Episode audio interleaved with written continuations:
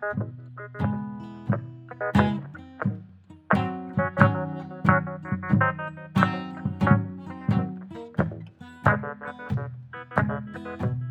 hé hé! Bienvenue au podcast de la semaine! Tu regardes? Épisode 142. Déjà 142, Ben. On se rapproche du 200. L'an prochain, 200. Oui. Euh, ben, grosse semaine. Moi, j'ai que des bons films cette semaine. Je suis content. Wow. OK. Ben, moi, écoute, j'ai, oui, c'est une très grosse semaine. Euh, écoute, je, je- je me perds dans ma liste de films que j'ai regardés parce qu'il y a tellement de films que j'ai vus. Mais, euh, soit dit en passant, j'ai beaucoup de nouveautés.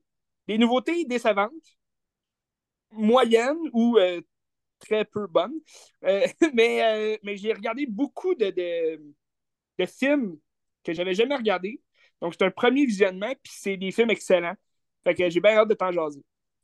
Je voulais commencer avant de, de partir d'un film. euh, je voulais juste faire un petit shout-out à Plein Écran qui commence cette semaine, Plein Écran, le 16 janvier, mardi. Oui, Euh, Puis ceux qui ne savent pas c'est quoi Plein Écran, c'est un festival de courts-métrages sur Internet. Fait que c'est sur Facebook, tu as trois courts-métrages par jour, puis un sur Instagram. Puis après 24 heures, il disparaît pour laisser la place à trois autres, puis un autre sur Instagram. Puis à- au bout, je pense que c'est du, du 16 au 20 cuc, là. Je ferai checker les dates, mais en tout cas, c'est deux semaines. ouais. Puis à chaque jour, tu peux, mettons, partager ton court-métrage préféré pour lui donner un vote. Puis à la fin, il y a des prix, puis euh, c'est ça. C'est plein écran avec des S à chacun des mots. Que Je vous conseille fortement. Moi, je vais toutes les regarder. euh, J'ai bien hâte. c'est une belle initiative euh, québécoise. Je trouve ça le fun. Oui. Puis ça, pour les regarder, euh, je me dis, on fait juste euh, s'abonner à la page. euh, Tu vas Plein sur la page plein écran sur Facebook, puis la page plein ça. écran sur Instagram. Ça. Ça vaut la peine it. Il y a- il y a des beaux. Tu sais, c'est Ben- des films euh, 15 minutes, ça s'écoute bien. euh, Il y Ben a des oui. belles œuvres là-dedans. T'as des belles découvertes aussi. Puis euh, de voir des fois des gens qui font des films là, qui vont en faire plus tard des longs métrages, puis tu les vois grandir, c'est le fun. Ben oui, tu les découvres déjà. Tu sais. Fait que checkez ça. Intéressant. Tous les plus grands réalisateurs du monde ont commencé avec des courts-métrages. Ben. Ben, t'as pas le choix, hein. T'as pas le choix de commencer à quelque À part. part Xavier Dolan, peut-être, là, mais c'est l'exception. Ben, ben, tu sais, c'est sûr qu'il en a fait un peu. On, on les connaît peut-être pas. Peut-être qu'il aimait pas ça, il les a mis à dompe. Mais c'est sûr qu'il a commencé avec des petits courts-métrages. Sûrement. Bon. Sûrement. Cela dit, Ben, ben, euh, cool, cool, vraiment cool. On regarde ça le- le- à partir du 16 janvier. Ouais, mardi. À tous les jours. Checkez ça. Euh, je peux commencer avec euh, la nouveauté de la semaine, qui est quand même fraîche là, dans ma mémoire. OK? T'es-tu prêt? Gros Oui, film. Gros film. Parce qu'il y a, il y a beaucoup de nouveautés quand même là, cette semaine. Mais je suis pas, euh, je suis pas tout allé voir les nouveautés. Tu avais d'ailleurs euh, The Book of Clarence, qui est comme un conte religieux. Euh, ça a l'air d'être une reprise un peu de la vie de Jésus euh, avec des, euh, des, des, des personnes euh, de couleur, là, plus. Mais Est-ce que c'est un euh, peu genre de Monty Python ou ben c'est plus religieux puis plus propagandiste? ben, ben, je pense que c'est. Ben, j'ai de la misère à dire, j'ai j'ai pas vu tant de preview non plus. Mais semble le preview que j'ai vu, ça avait l'air quand même euh, dramatique. Là, fait que ça, ça a l'air quand même euh, religieux, mais il y a une petite touche, on dirait, de. Il y a une touche quand même Black Power là, dedans. Comme, euh, mettons, les, les gens se, se lèvent debout, puis euh, ils essayent de, de manifester contre les Romains qui vont. Tu James McAvoy là, qui va. Qui va jouer un Romain. euh, je pense qu'il a l'air quand même as- assez violent. Mais c'est un film, il jouera pas partout. Là. Euh, moi, j'ai vu, euh, ben, j'ai vu qu'il jouait au 10-30, mais en version originale, en anglais seulement. Fait que possiblement qu'il joue plus dans la région de Montréal. Ça a l'air intéressant pour les gens qui aiment les contes religieux. Moi, j'adore ça, les contes religieux. Euh, mais plus à Pâques. Je trouve que c'est un, c'est un temps bizarre pour sortir ce genre de film-là. Je l'aurais sorti peut-être à Pâques plus. Mais bref, il y a aussi Mean Girls, qui, euh, je ne sais pas si tu as déjà vu l'original, Non. le film de 2003. Euh, j'ai bien aimé. Moi, je, l'ai souvent vu là, quand j'étais jeune, puis ça passe à la télé à chaque année. Mais, euh, mais là, c'est une reprise, puis ça a l'air d'être la même, même affaire, un remake, mais ils ont rajouté de la comédie musicale là-dedans. Fait que je sais pas. c'est bon. J'ai vu des bons commentaires, moi. Oui? OK. Ouais. Parce que moi, j'en ai vu des, des moins bons puis des bons aussi. Fait que ça avait l'air quand même mitigé. Mais en même temps, c'est ça. Hein, c'est euh, comme tous les remakes hein, qui se font, t'as les adorateurs, les gros fans de l'original qui vont dire Ah non, c'est une honte. Puis t'as les nouveaux, euh, les, les, ben, les nouveaux, les, les jeunes d'aujourd'hui, que eux, qui n'ont pas eu la chance vraiment de connaître le, succès de l'original, ben là, ils vont aimer ça parce que c'est sûrement fait au goût du jour aussi. Ça avait l'air bien, ça avait l'air bien. En même temps, c'était vu l'original, j'imagine. c'est le même film, mais bon. Euh, mais là, j'ai été voir l'autre nouveauté qui est sortie, Ben, qui est The Beekeeper, avec Jason Statham. C'est qui le. C'est David Ayer qui a fait ça, c'est ça? C'est. Euh, oui, David Ayer. Ayer. Ayer. Qui, euh, qui euh, ma foi, fait, fait, des films quand même plus ou moins décevants depuis. C'est lui qui a fait le Suicide Squad, hein, c'est ça? C'est lui qui a fait le Suicide Squad avec Will Smith puis Margot Robbie. Qui avait tout ce qu'il y avait de bon dans le fond dans son Suicide Squad, c'était Margot Robbie en Harley Quinn.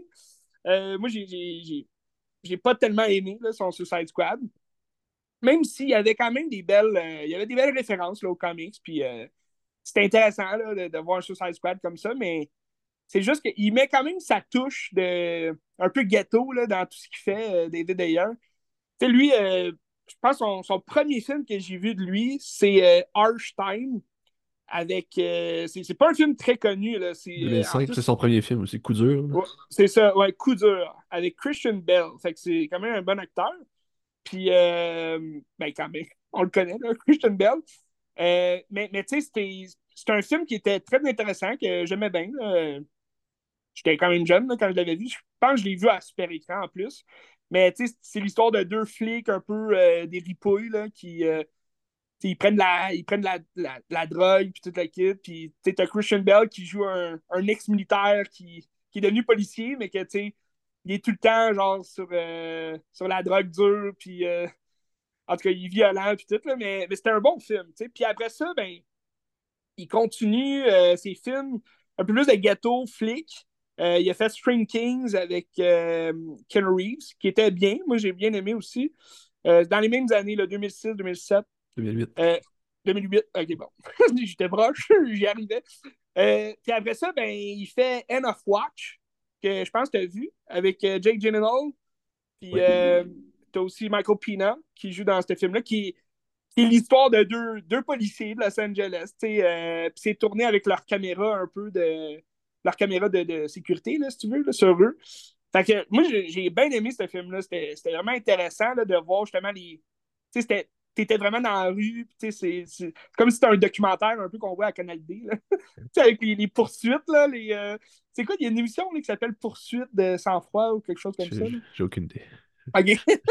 ben moi, j'aime ça, tu sais, des fois, des poursuites. Sur Facebook, des fois, là, on voit ça, des espèces de, de des dashcams là, de policiers.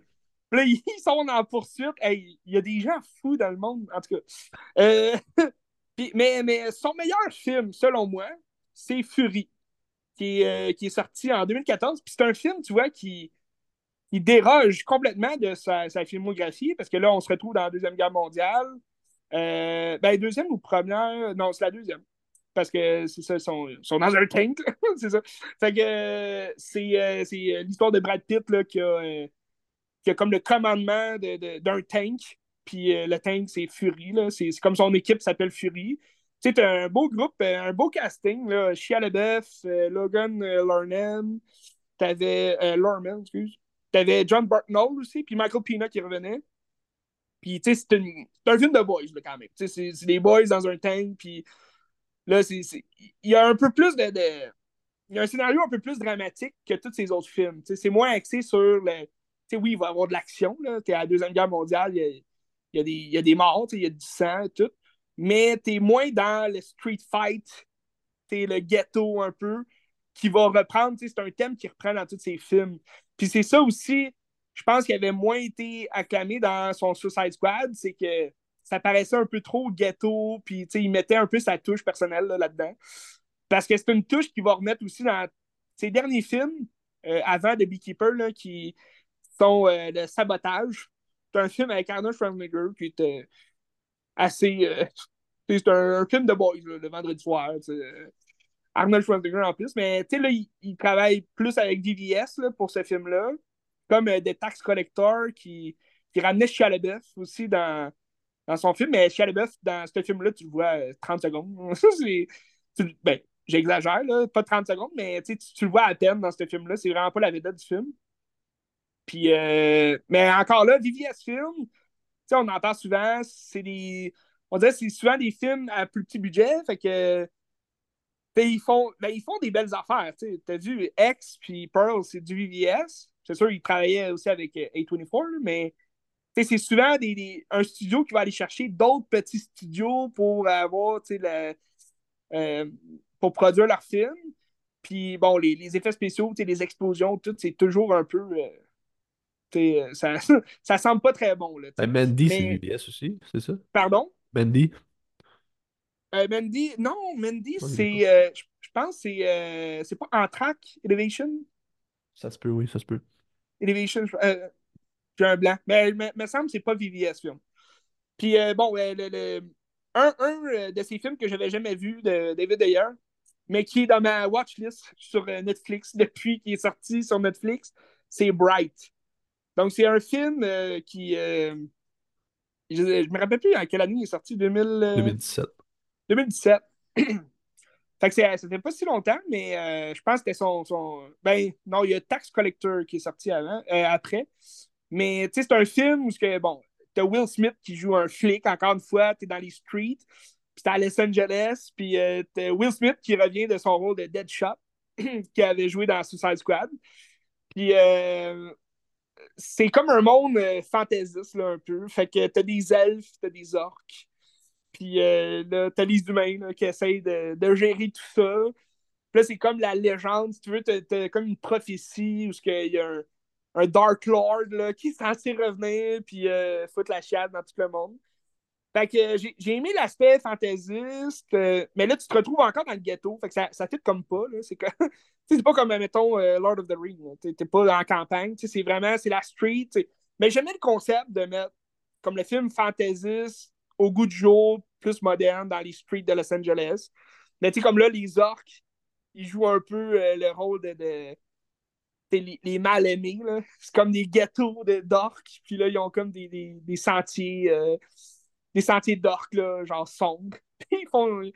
Ils ont l'air de faire de la drogue là-dedans, mais dans le fond, c'est juste des gâteaux d'orques. Mais, mais tu sais, c'était bien sans plus. Fait que j'ai. Euh, mais ça, je l'ai vu après le, film de Beekeeper.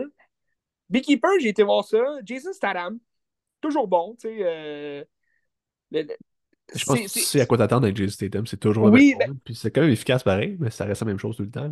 Mais c'est ça, l'affaire, c'est que Jason Statham, moi, je l'aime pour les, ses, chorégraphies de combat. Euh, le gars, il sait quand même ce qu'il fait là, quand il se bat. Euh, il y a des techniques aussi là, dans martiaux. Fait que je, trouve ça le fun quand il y a un film de Jason Statham qui sort.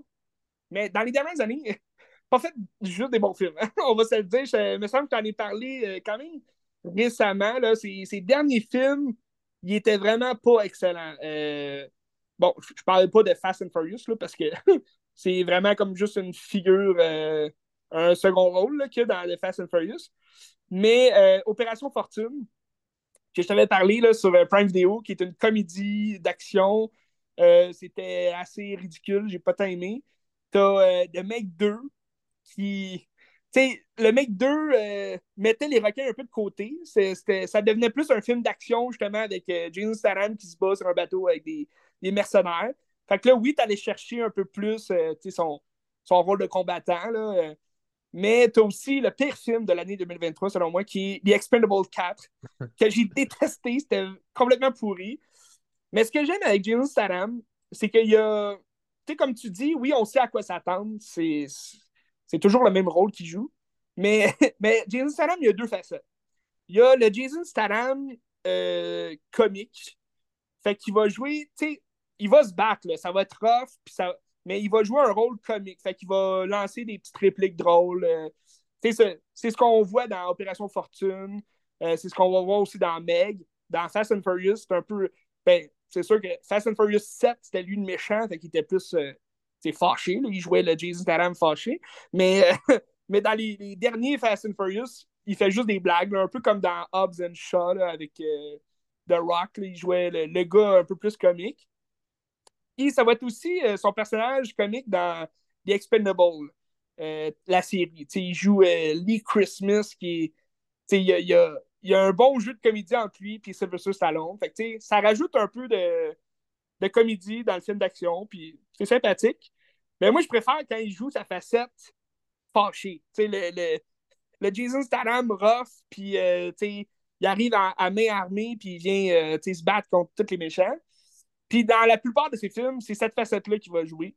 Fait que c'est un peu ça que tu, tu dis, le Jason Statham qu'on connaît, ça va être ça dans pas mal tous les films. Puis quand il est fâché, ben c'est souvent un rôle aussi qui est presque muet. Parce que, c'est comme justement dans The Beekeeper, c'est très rare qu'il parle. Puis, euh, il joue le Jason Statham fâché parce que c'est l'histoire d'un gars qui est un apiculteur. Puis, euh, il est voisin d'une madame qui. Bon, tu comprends qu'elle l'a aidé, elle l'a hébergé, puis toute la kit. Fait que lui, il est reconnaissant d'elle. Puis euh, la madame, elle, va se faire voler toutes ses économies par des, des, maisons, de, des, des espèces de sociétés qui volent l'argent euh, aux personnes âgées, justement. Fait que là, il va vouloir se venger de eux pour, euh, vu qu'il se sent redevable à la madame.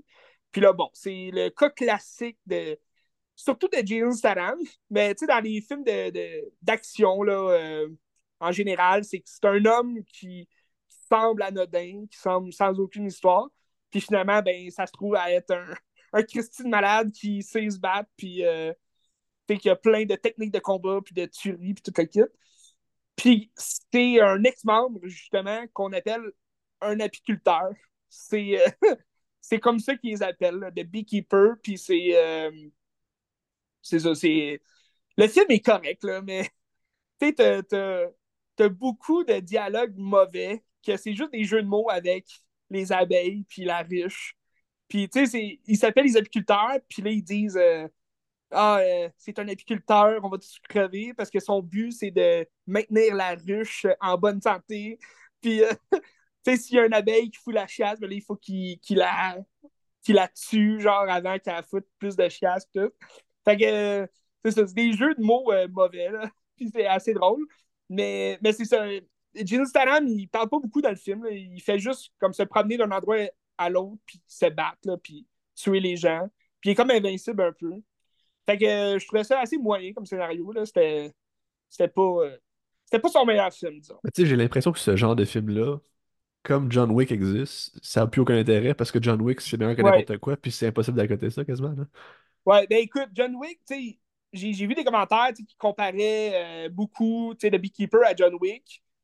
Je trouve qu'il n'y a rien de comparable là-dedans, dans le sens que, oui, le scénario comparable, que comme je t'ai dit, c'est un scénario qu'on a déjà vu 100 fois. L'homme qui a l'air de rien, puis finalement, il veut se venger, fait qu'il il va, genre, taper dans, le centre des, malfrats.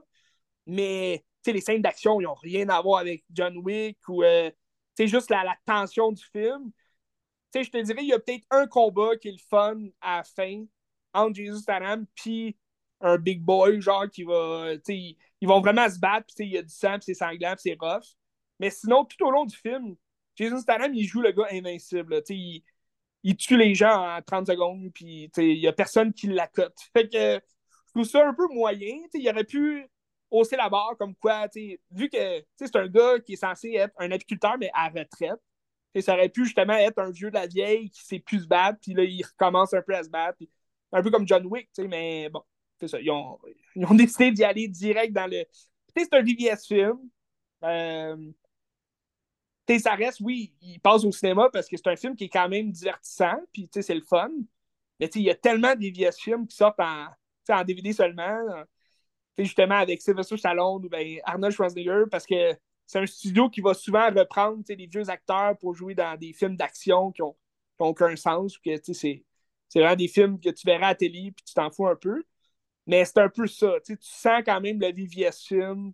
Tu sens le, scénario qui, qui, qui, est assez. Qui, qui, est fait vraiment euh, vite fait, en fait. Là, puis euh, a. Euh, il n'y a pas eu d'amour dans ce scénario-là. les dialogues sont vraiment pourris. Puis tu sens qu'il y a une petite vibe à la David d'ailleurs, que il a, il a mis un teint jaunâtre là, tout au long du film. on dirait que c'est une ruche. C'est le fun, mais, mais sinon, c'est ça. Mais tu sais, Jeremy Irons qui joue euh, joue dans, dans, le camp des méchants. Il n'est pas vraiment méchant, mais il joue dans le camp des méchants. Puis, euh, tu sais, c'est le fun de voir des, des grands acteurs quand même jouer dans des films de même. C'est souvent le cas, en fait, à VVS Film. On dirait qu'ils savent toujours aller chercher un grand acteur, mais qu'il ne fera pas grand-chose au bout de la ligne. Euh. Tu sais, tu as Mini Driver aussi, qui est quand même reconnue. Tu sais, elle, elle, jouait dans Good Will Hunting, Mini Driver. Puis, tu sais, dans le film, elle a. Euh, je pense qu'elle a deux scènes. tu, tu la vois pas tant, mais bon, elle est là pareil. Puis sinon, le, le méchant, c'est c'est Josh Archerson, que je t'ai parlé euh, récemment dans Freddy, euh, Friday Night euh, Freddy's. Là. Five Nights at Freddy's. Friday Night Freddy's, ouais. Non, Five Nights at Freddy's. Five Nights at Freddy's, ouais. ouais. Je, je, pense tout le temps à le resto, là. Freddy Friday. Freddy Friday. Je sais pas. C'est un resto américain. En tout cas, Five Nights at Freddy's, c'est ça. Fait que c'est lui qui joue le méchant. Mais bon, c'est ça. C'est un film assez conseillerais d'attendre qu'il soit à la télé. Là, ou bien en streaming. C'est sûr qu'il va arriver sur. Ça va jouer à TVA, cette affaire-là, c'est sûr. oui, ouais, à Addict TV. tu sais, Addict TV, c'est une. en tout cas, Addict TV, c'est une chaîne parce que tous ces films-là passent sans arrêt. Puis, tu sais, le tombeau, là, le tombeau 2, qui joue toujours. Euh, bref. Fait que je vous conseillerais d'attendre. Il va sûrement arriver sur Prime Video de toute façon euh, assez rapidement. Puis, euh, mais tu sais, c'est divertissant, mais c'est juste. Les dialogues puis le scénario, c'était vraiment mauvais. Excellent. tu, tu penses avec une autre nouveauté mauvaise? Vas-y. T'en as combien? T'en as trois? euh, ouais, j'ai trois nouveautés. Ben, en fait, je vais garder celle qui était le plus le fun à la fin.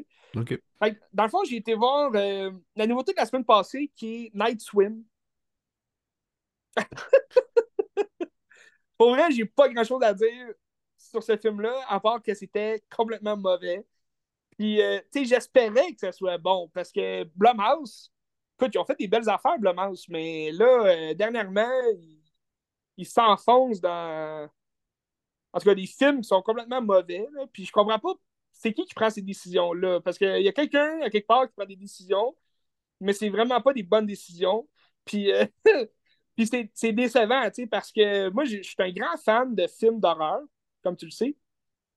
Puis, euh, tu sais, Blumhouse, euh, ils ont fait, tu sais, dernièrement, bon, Five Nights at Freddy's, c'était pas tellement bon non plus, là. Mais tu sais, mettons, euh, Blumhouse a eu sa réputation à cause de Jordan Peele, là. Parce qu'avant ça, je sais pas, il faisait quoi, Blumhouse?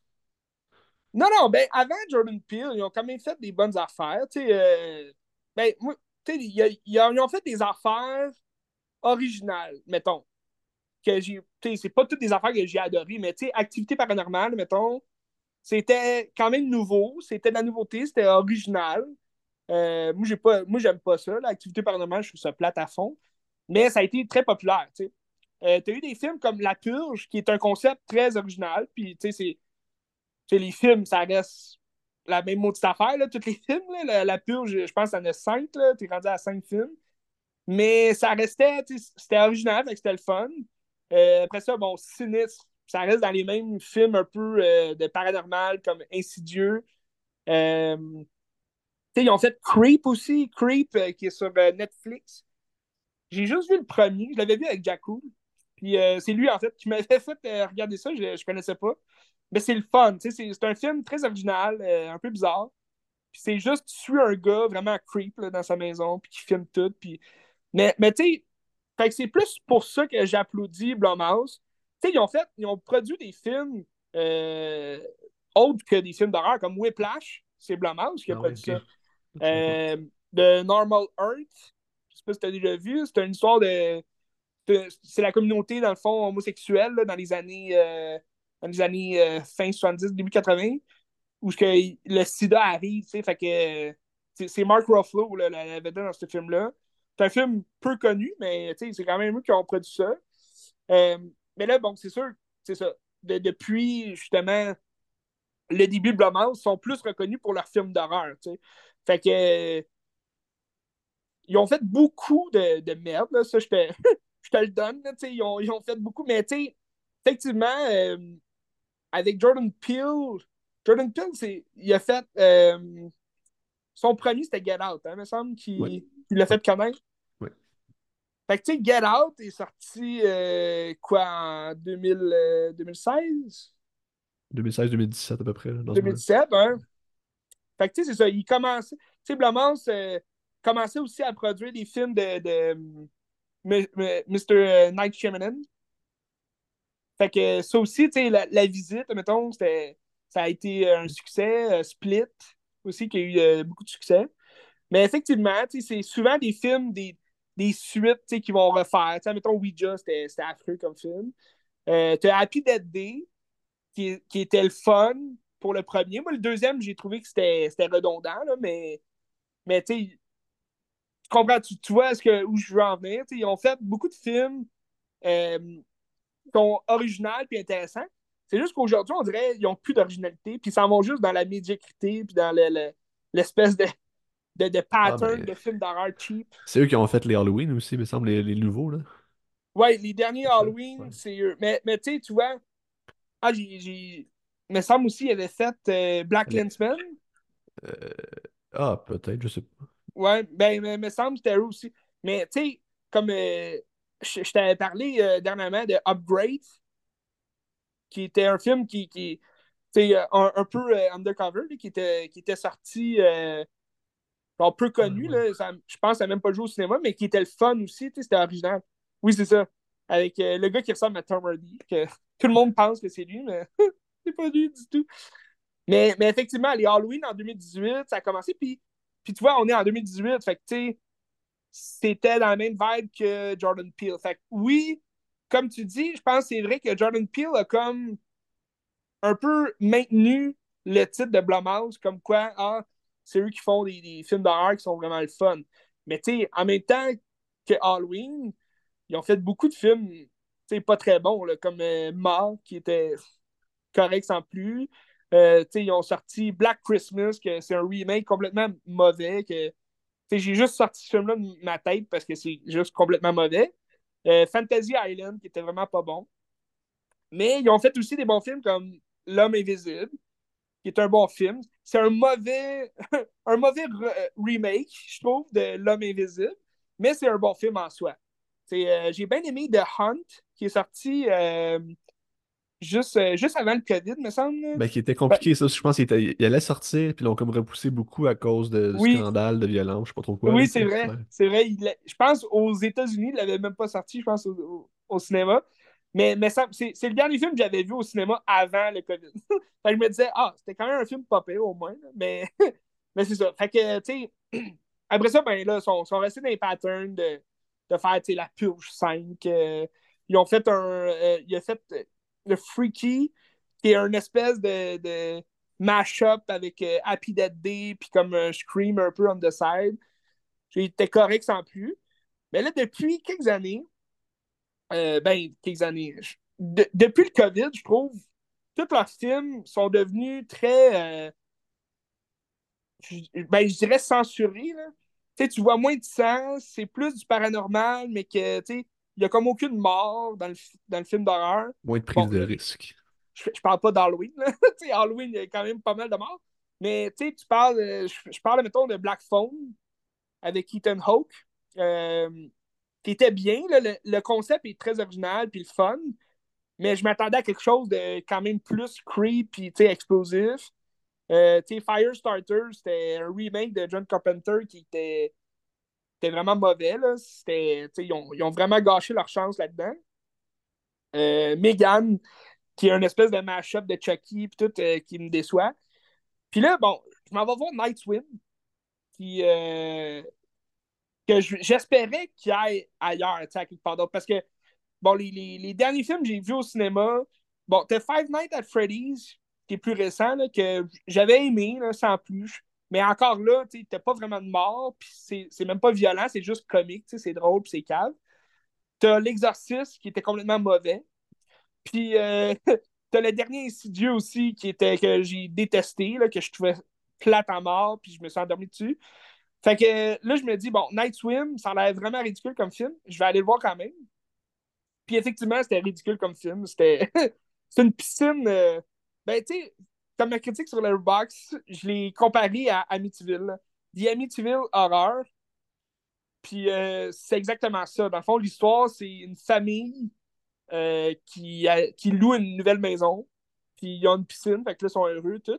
Puis le père, euh, qui, qui est joué par le, fils de Kurt Russell, qui est Wyatt Russell.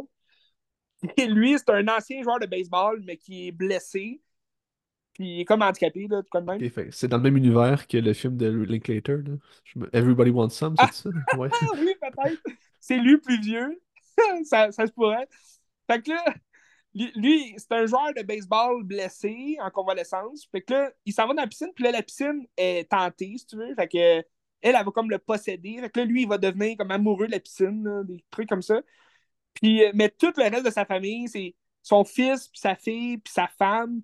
Ils vont tous avoir une, aventure, si tu veux, dans la piscine durant la nuit. c'est pour ça que ça s'appelle baignade nocturne. Puis là, à chaque fois que c'est la nuit tombée, puis ils sont tout seuls dans la piscine, ben là, ils voient des fantômes. Puis là, il y a des. Il y a comme euh, une espèce de tunnel là, qui. C'est fantaisiste, là, mais t'as comme un tunnel en bas de la piscine qui t'avale, genre, puis là, tu, te noies là-dedans, mais il n'y a personne qui meurt, là, tu sais, il n'y a personne... Il y a des fantômes, là, mais tu sais pas trop d'où ils sortent, puis il n'y a, aucune histoire à travers la piscine. Puis, euh, c'est ça. Dans le fond, je l'ai comparé à Amityville, parce qu'Amityville, c'est exactement ça. C'est un, un homme qui aménage avec sa femme, puis c'est les enfants de sa femme dans une nouvelle maison qui, bon, qui va devenir hantée. Puis dans le fond, c'est lui, c'est le père, le stepdad, qui devient possédé par la maison. Puis que là, à la fin, il veut tuer toute sa famille. Puis c'est ça. Night Swim, c'est exactement ça, mais c'est la piscine qui est hantée. Puis c'est un peu niaiseux, là. Il y a comme des jeux d'eau un peu là-dedans, là, des, des gags vraiment ridicules. Un peu comme le Beekeeper avec des gags d'abeilles puis de ruches. Mais c'est ça, je trouve euh, c'est un film très très moyen. Puis il était long en plus. Là. Quasiment deux heures. 1h55, genre. Fait que je me suis quand même emmerdé.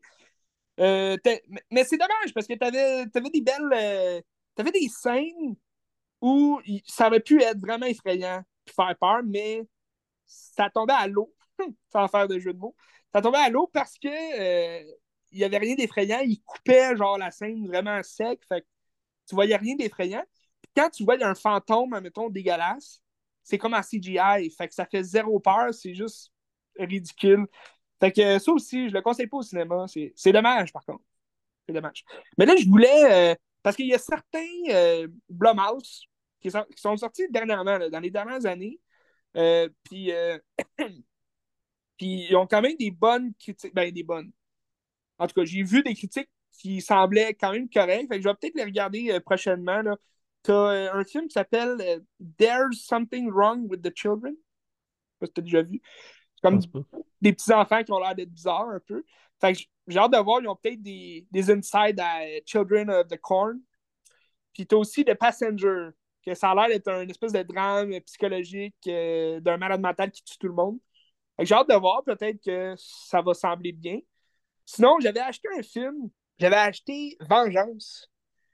Un film. Euh, un film, ça, a l'air ah d'être un. BG Novak, là, c'est ça? Oui, c'est ça. Ça a l'air d'être un thriller. Euh, ça avait l'air intéressant. Je l'ai toujours pas vu. fait que peut-être que. Peut-être que c'est le film qui va tout changer, Blamas. Qui sait? Bref, on regardera leur prochain film. Euh, je pars toujours pas espoir, Ben, mais ça m'étonnerait que leur prochain prochain qui arrive très prochainement soit vraiment différent parce que c'est euh, Imaginary. c'est euh, les, si tu veux les, les monstres de nos cauchemars qui se mettent en réel pour nous tuer, des trucs comme ça. Fait que ça n'a pas l'air fameux, là. Mais ça, en tout cas, on verra. Qui sait? Why not Coconut? Ouais, pas sûr. Non. Sinon, ben, c'est ça. Prochainement, il parle de faire Megan 2, euh, de Black Phone 2. Fait que deux suites à deux films que j'ai pas tant aimé. Mais on regardera ce que ça donne. Puis sinon, The Wolfman, qui est euh, un nouveau film du loup-garou qui est censé euh, sortir. Est-ce que ça va être bon? L'homme invisible, c'était correct. Est-ce que Wolfman, ça va être bon? À suivre. Fait que. Euh, un autre euh, nouveau. Ben, pour rester dans le thème de l'eau, Ben, parce que c'est un concept que j'aime beaucoup, The Water. Euh, je t'avais pas parlé, euh, en fait, j'avais été voir, dans, le temps des fêtes, j'avais été voir Aquaman 2 de, de Lost Kingdom. Puis, puis on parlait de Suicide Squad, là, qui, qui était pas tellement bon. bon, Aquaman 2, comme tous les derniers DC, c'était pas fameux. J'ai pas, pas trouvé la joie de vivre pendant ce film t'as des gags qui sont drôles, mais tu as un Jason Momoa qui est un peu trop à l'aise dans son rôle d'Aquaman qu'on a déjà vu 100 fois. Là. Euh, dans tous ses autres films aussi. Fait que euh, c'est ça. C'est. le film euh, parle d'Aquaman, que là, il y a un enfant avec Mera qui est joué par Amber Heard. Fait que je sais pas à quel point le film. Tu sais, le film n'a pas été bien reçu non plus. Là. C'était pas. C'était pas le film de l'année. Euh, c'était encore moins euh, le, meilleur DC là, euh, à avoir fait le, plus de budget et tout. Mais c'est un film qui, qui emprunte une voix très cliché. C'est Black Manta qui est joué par Yaya Abdul Matin 2 qui va, qui va vouloir prendre sa revanche sur Aquaman. Donc, Black Manta, on le voit dans le premier Aquaman. Puis là, il va trouver un trident qui est le trident du royaume perdu, qui, est, euh, comme un trident de, de, fantôme, là, si tu veux. Il y a comme un, ancien roi qui va vouloir s'emparer du corps de Black Manta puis de foutre la chasse un peu partout. Fait que euh, Aquaman, il s'en va chercher son, son demi-frère qui est, euh, Ocean Master, joué par Patrick Wilson, qui était, selon moi, le point fort du premier film. Parce que dans un film de super-héros, comme je te l'ai souvent dit, c'est le vilain qui importe le plus quasiment. Fait que si tu un bon super-héros, ben faut que tu aies un, bad, euh, un bad guy qui est à la hauteur. Tu as le Joker, tu as Batman. Fait que tu as Lex Luthor, tu as Superman. Fait que pour Aquaman, ben, c'est son demi-frère, une master. Dans le premier film, c'était le fun vu que c'était le méchant. Puis Patrick Wilson, il joue bien le rôle du, du méchant, de l'enfoiré. Puis là, dans celle-là, ben, ils font équipe ensemble. Fait que euh, oui, tu as toujours des doutes. Tu te dis, bon, le master, il va-tu le crosser à quelque part? Il va-tu? Mais on dirait que ça n'arrive jamais à, bout, là, tout ça. Fait que il était quand même bien. Là. Moi, j'aime bien Patrick Wilson. Je trouve euh, comme acteur, il, il, il, a, un charisme, il a un certain charisme. Fait que pour ce rôle-là, d'Ocean Master, c'était bien, là, mais le deuxième film n'arrive pas à la hauteur du premier, même si le premier, c'était pas non plus le meilleur film au monde. Fait que ça reste un DC décevant, mais là, on clôt, on clôt euh, les DC d'avant James Gunn. Fait que euh, les prochains DC, les prochains films de super-héros de DC Comics, ça va être sous la gouverne de James Gunn. D'ailleurs, c'est euh, lui qui réalise le, premier de, la, de la prochaine génération, si tu veux, parce que c'est lui qui fait Superman. Fait que c'est ça. Ça reste à suivre j'ai de bons espoirs quand même. Euh, James Gunn, il a prouvé quelque chose avec euh, les Gardiens de la Galaxie dans le MCU. Ben, ça peut pas être pire que ce que c'est en ce moment, fait que je pense que c'est pas bien grave. Non, c'est ça. je pense, je pense que tu touches un bon point. Euh, ça peut pas être pire. Puis c'est lui aussi qui avait fait le deuxième Suicide Squad, qui était qui était pas le meilleur non plus, mais qui était quand même meilleur que le premier Suicide Squad qu'on avait eu. Fait que j'avais bien aimé. Puis moi, s'il peut mettre son, son grain de sel, euh, ça touche, dans le fond, dans pas mal tous ses films. Euh, ça, aurait, ça de l'allure. C'est sûr que je voudrais pas que ça soit tout James Gunn, qui mette toute sa touche dans tous les films, parce que James Gunn ne fit pas avec Batman, mettons. Je verrais pas ça. Mais bon, ça, reste à voir euh, ce qu'il en est pour la suite des choses. Ce qui clôt mes nouveautés de cette semaine, Ben. Puis c'est des nouveautés assez décevantes. Hein. On a fini 2023 avec quand même des grands films. Euh, Portings, euh, j'ai bien aimé Ferrari aussi. Mais là, 2024, ça commence avec euh, un peu de la merde. Là. Pour pas ne, pas mâcher mes mots, là, un peu de la merde. Puis c'est décevant parce que je voulais t'en parler. Là. Ben, on s'en est peut-être déjà parlé, mais je suis allé au Cinéplex, puis au 10-30. Puis le Cinéplex, hey, sais-tu c'est-tu tannant, ça, les 20 minutes de publicité? Puis genre, c'est même pas des annonces de films, c'est des publicités qui reviennent. qui reviennent tout le temps. Ben ça, c'est comme deux fois la pub de Subaru ou je sais pas trop quoi. Intact Assurance, puis euh, IGA. Parce que, sais, euh, on peut-tu juste. Tu sais, la passer une fois, ok, je comprends. Mais on peut-tu juste regarder le film, tu sais? Ou avoir des publicités de films intéressants? Ben, tu sais, vivement la cinémathèque qu'il n'y a pas de publicité. Je comprends que c'est pas commercial, là, mais il n'y a pas de publicité pareil. là, tu sais. C'est pas le même rapport. mais- ouais. C'est ça qui arrive. Fait qu'on paye le prix. On paye le prix en masse. absolument. C'est pour ça que j'essaie Yes. d'aller le moins souvent chez Cinéplex parce que je trouve ça épouvantable. Ouais. Ben, tu vois, moi, euh, par chez nous, c'est ciné-entreprise. Il y a, il y a des pubs aussi, là, mais tu sais, c'est. Tu t'as peut-être deux pubs ou trois, mais après ça, ils mettent des films, là, des, des- annonces de films. C'est beaucoup plus. euh, tu rentres un peu plus dans l'ambiance. Ce que j'aime pas de. Ben, c'est peut-être pas toutes les ciné-entreprises, mais ce que j'aime pas de chez nous, le ciné-entreprise chez nous, ils laissent les lumières allumées tout le long des pubs. Puis tout le long des, des annonces de films. Fait que je trouve ça très décevant. là. Tu sais, je comprends les gens qui arrivent en retard, euh, ils se plantent dans les marches s'il fait trop noir. Mais tu sais, me semble, tu sais, quand les annonces de films commencent, tu sais, c'est- comme juste l'ambiance. Tu sais, me semble, c'est- c'est pas grand-chose. Tu fermes les lumières, puis c'est l'ambiance de film qui commence, mais bon. Ouais. Tant que les lumières sont fermées pendant que le film commence, moi, ça me va, fait que c'est bien correct. Parfait. Euh, ok, mais je aller avec un bloc intéressant que j'ai comme découvert Oui. cette semaine. Euh, je suis comme trois ans en retard dans Parade parce que c'est un film de pandémie. Puis c'est un film qui est fait dans un contexte de pandémie aussi, euh, avec pas de moyens, puis avec, euh, ben, je sais pas si c'est des moyens qu'il y avait, mais en tout cas, avec rien. tu sais. C'est un gars qui est enfermé dans une pièce. Puis c'est le, le Inside de Bo Burnham. C'est Bo Burnham, à la base, je pense que c'est un humoriste. Je pense qu'il fait du contenu YouTube, je suis pas trop sûr. Euh, puis lui, euh, il faisait des, des, des shows d'humour. Puis en 2016, il s'est mis à faire des crises de panique sur scène. Fait qu'il a dû comme arrêter. Puis il a comme été reclus un peu. Je pense qu'il écrivait. Euh, D'ailleurs, Bo Burnham, tu sais, dans Promising Young Woman, tu t'en rappelles? Ouais. C'est le chum de Carey Mulligan. Qui est...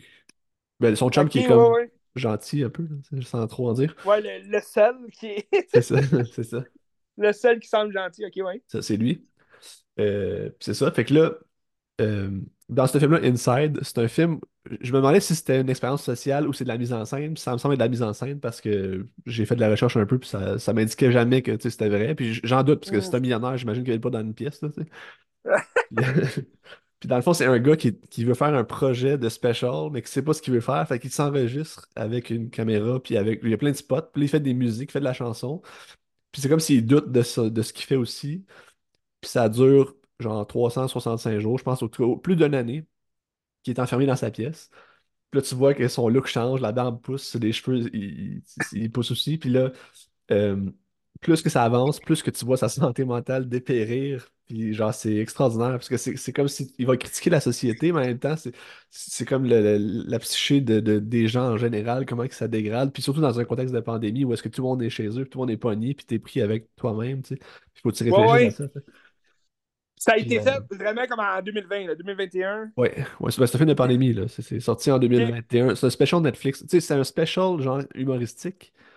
Mais pour moi, c'est un film pareil, tu sais. Parce que Ouais. j'ai du génie dans ça en disant j'ai rien, j'ai pas de moyens. C'est un gars qui a une caméra, des spots, puis lui-même dans une pièce. Puis il a réussi à faire quelque chose qui, ben, qui pour moi est du génie. C'est de l'allure, c'est tellement puissant euh, psychologiquement. Puis tu vis des émotions malgré ça.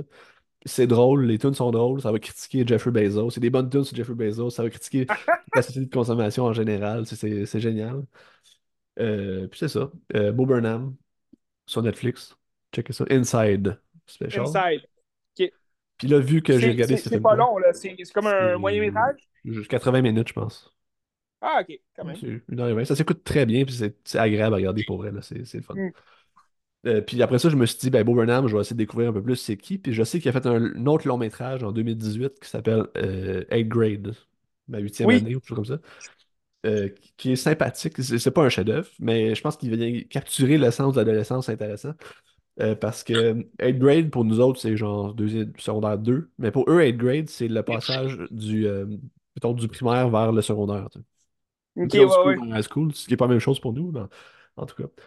Puis euh, là, c'est la dernière semaine du, du middle school pour la fille. Puis là, c'est comme son passage. Puis elle va. euh, Ça capture vraiment qu'est-ce que c'est l'adolescence. Puis tu sais, comme t'essayes d'être bien, t'essayes de, de- d'exister, sauf que t'es tellement. Tu sais, t'es laid, puis comme t'es pas bien. Puis tu veux juste comme frotter les murs pour que personne te regarde, puis te cacher derrière le monde. Parce que tu veux, tu veux exister, mais tu veux pas trop exister parce que tu sais pas trop, puis t'as comme pas de confiance. Puis euh, à travers ça, c'est la petite la, la fille qui, qui, qui est la personnage principale. elle va faire des vidéos YouTube pour donner des conseils, de dire, OK, faut que tu prennes confiance, puis comment faire pour avoir confiance. C'est quand tu vas dans sa vie privée, mais comme, elle est juste pas bien, puis tu sais, elle, elle regarde les autres, elle tripe ses gens, mais comme elle veut pas parler, puis elle se fait pas intimider, c'est juste une normale, mais tu sais, moi je me Ça, reconnaissais ça, aussi là-dedans. ça, ces vidéos, elle, elle- elle donne des conseils, C'est mais ça, dans la c'est vie, ça. elle est complètement C'est c'est l'inverse. ça. Puis tu sais, elle tripe sur un gars, tu sais, le, le gars du- qui est genre le bum, puis le, le, le, le beau gars de secondaire, mais tu sais, ré- régulièrement, les, les gars de, de cette trame-là, ben, c'est tous des imbéciles, puis c'est le cas justement Mm. dans ça. Tu sais, tu tripes dessus parce qu'il a l'air méchant, puis tout, mais tu sais, c'est c'est un gars qui fait des bruits avec sa bouche, puis il dérange tout le monde, puis c'est un imbécile qui a comme rien dans la tête, là, tu sais. C'est ça qui est drôle. C'est- C'est-tu des, euh, des actrices, des acteurs connus? euh? Euh, non.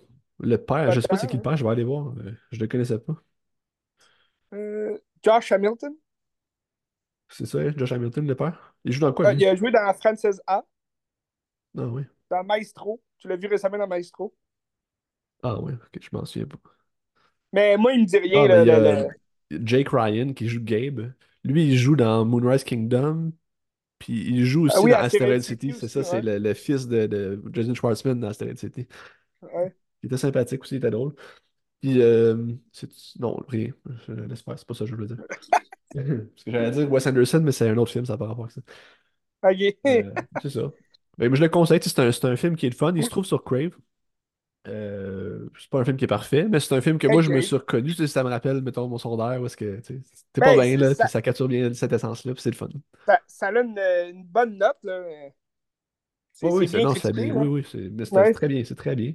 La relation avec le père puis la fille est très le fun aussi. Puis le père, il essaie Mm. juste de faire de son mieux. Il aime sa fille, puis sa fille, c'est une adolescente qui est comme, hey, genre, sac-moi un peu, un peu. Puis elle veut sa liberté, elle veut comme grandir. Puis c'est comme la, la, la Ouais. désillusion de dire, comme, hey, le futur va être meilleur, puis gars, j'ai passé à travers, puis c'est pas grave, tu sais, mais elle essaie de se convaincre un peu à travers ça. Je trouve ça beau, le Je fun. sais pas, ben, sûrement que tu l'as pas vu. Là. Moi, euh, je l'ai pas vu non plus, mais tu penses que ça ressemble un peu à Booksmart, qui est sorti Ah, j'aimerais ça le voir, mais de j'ai pas vu encore, non.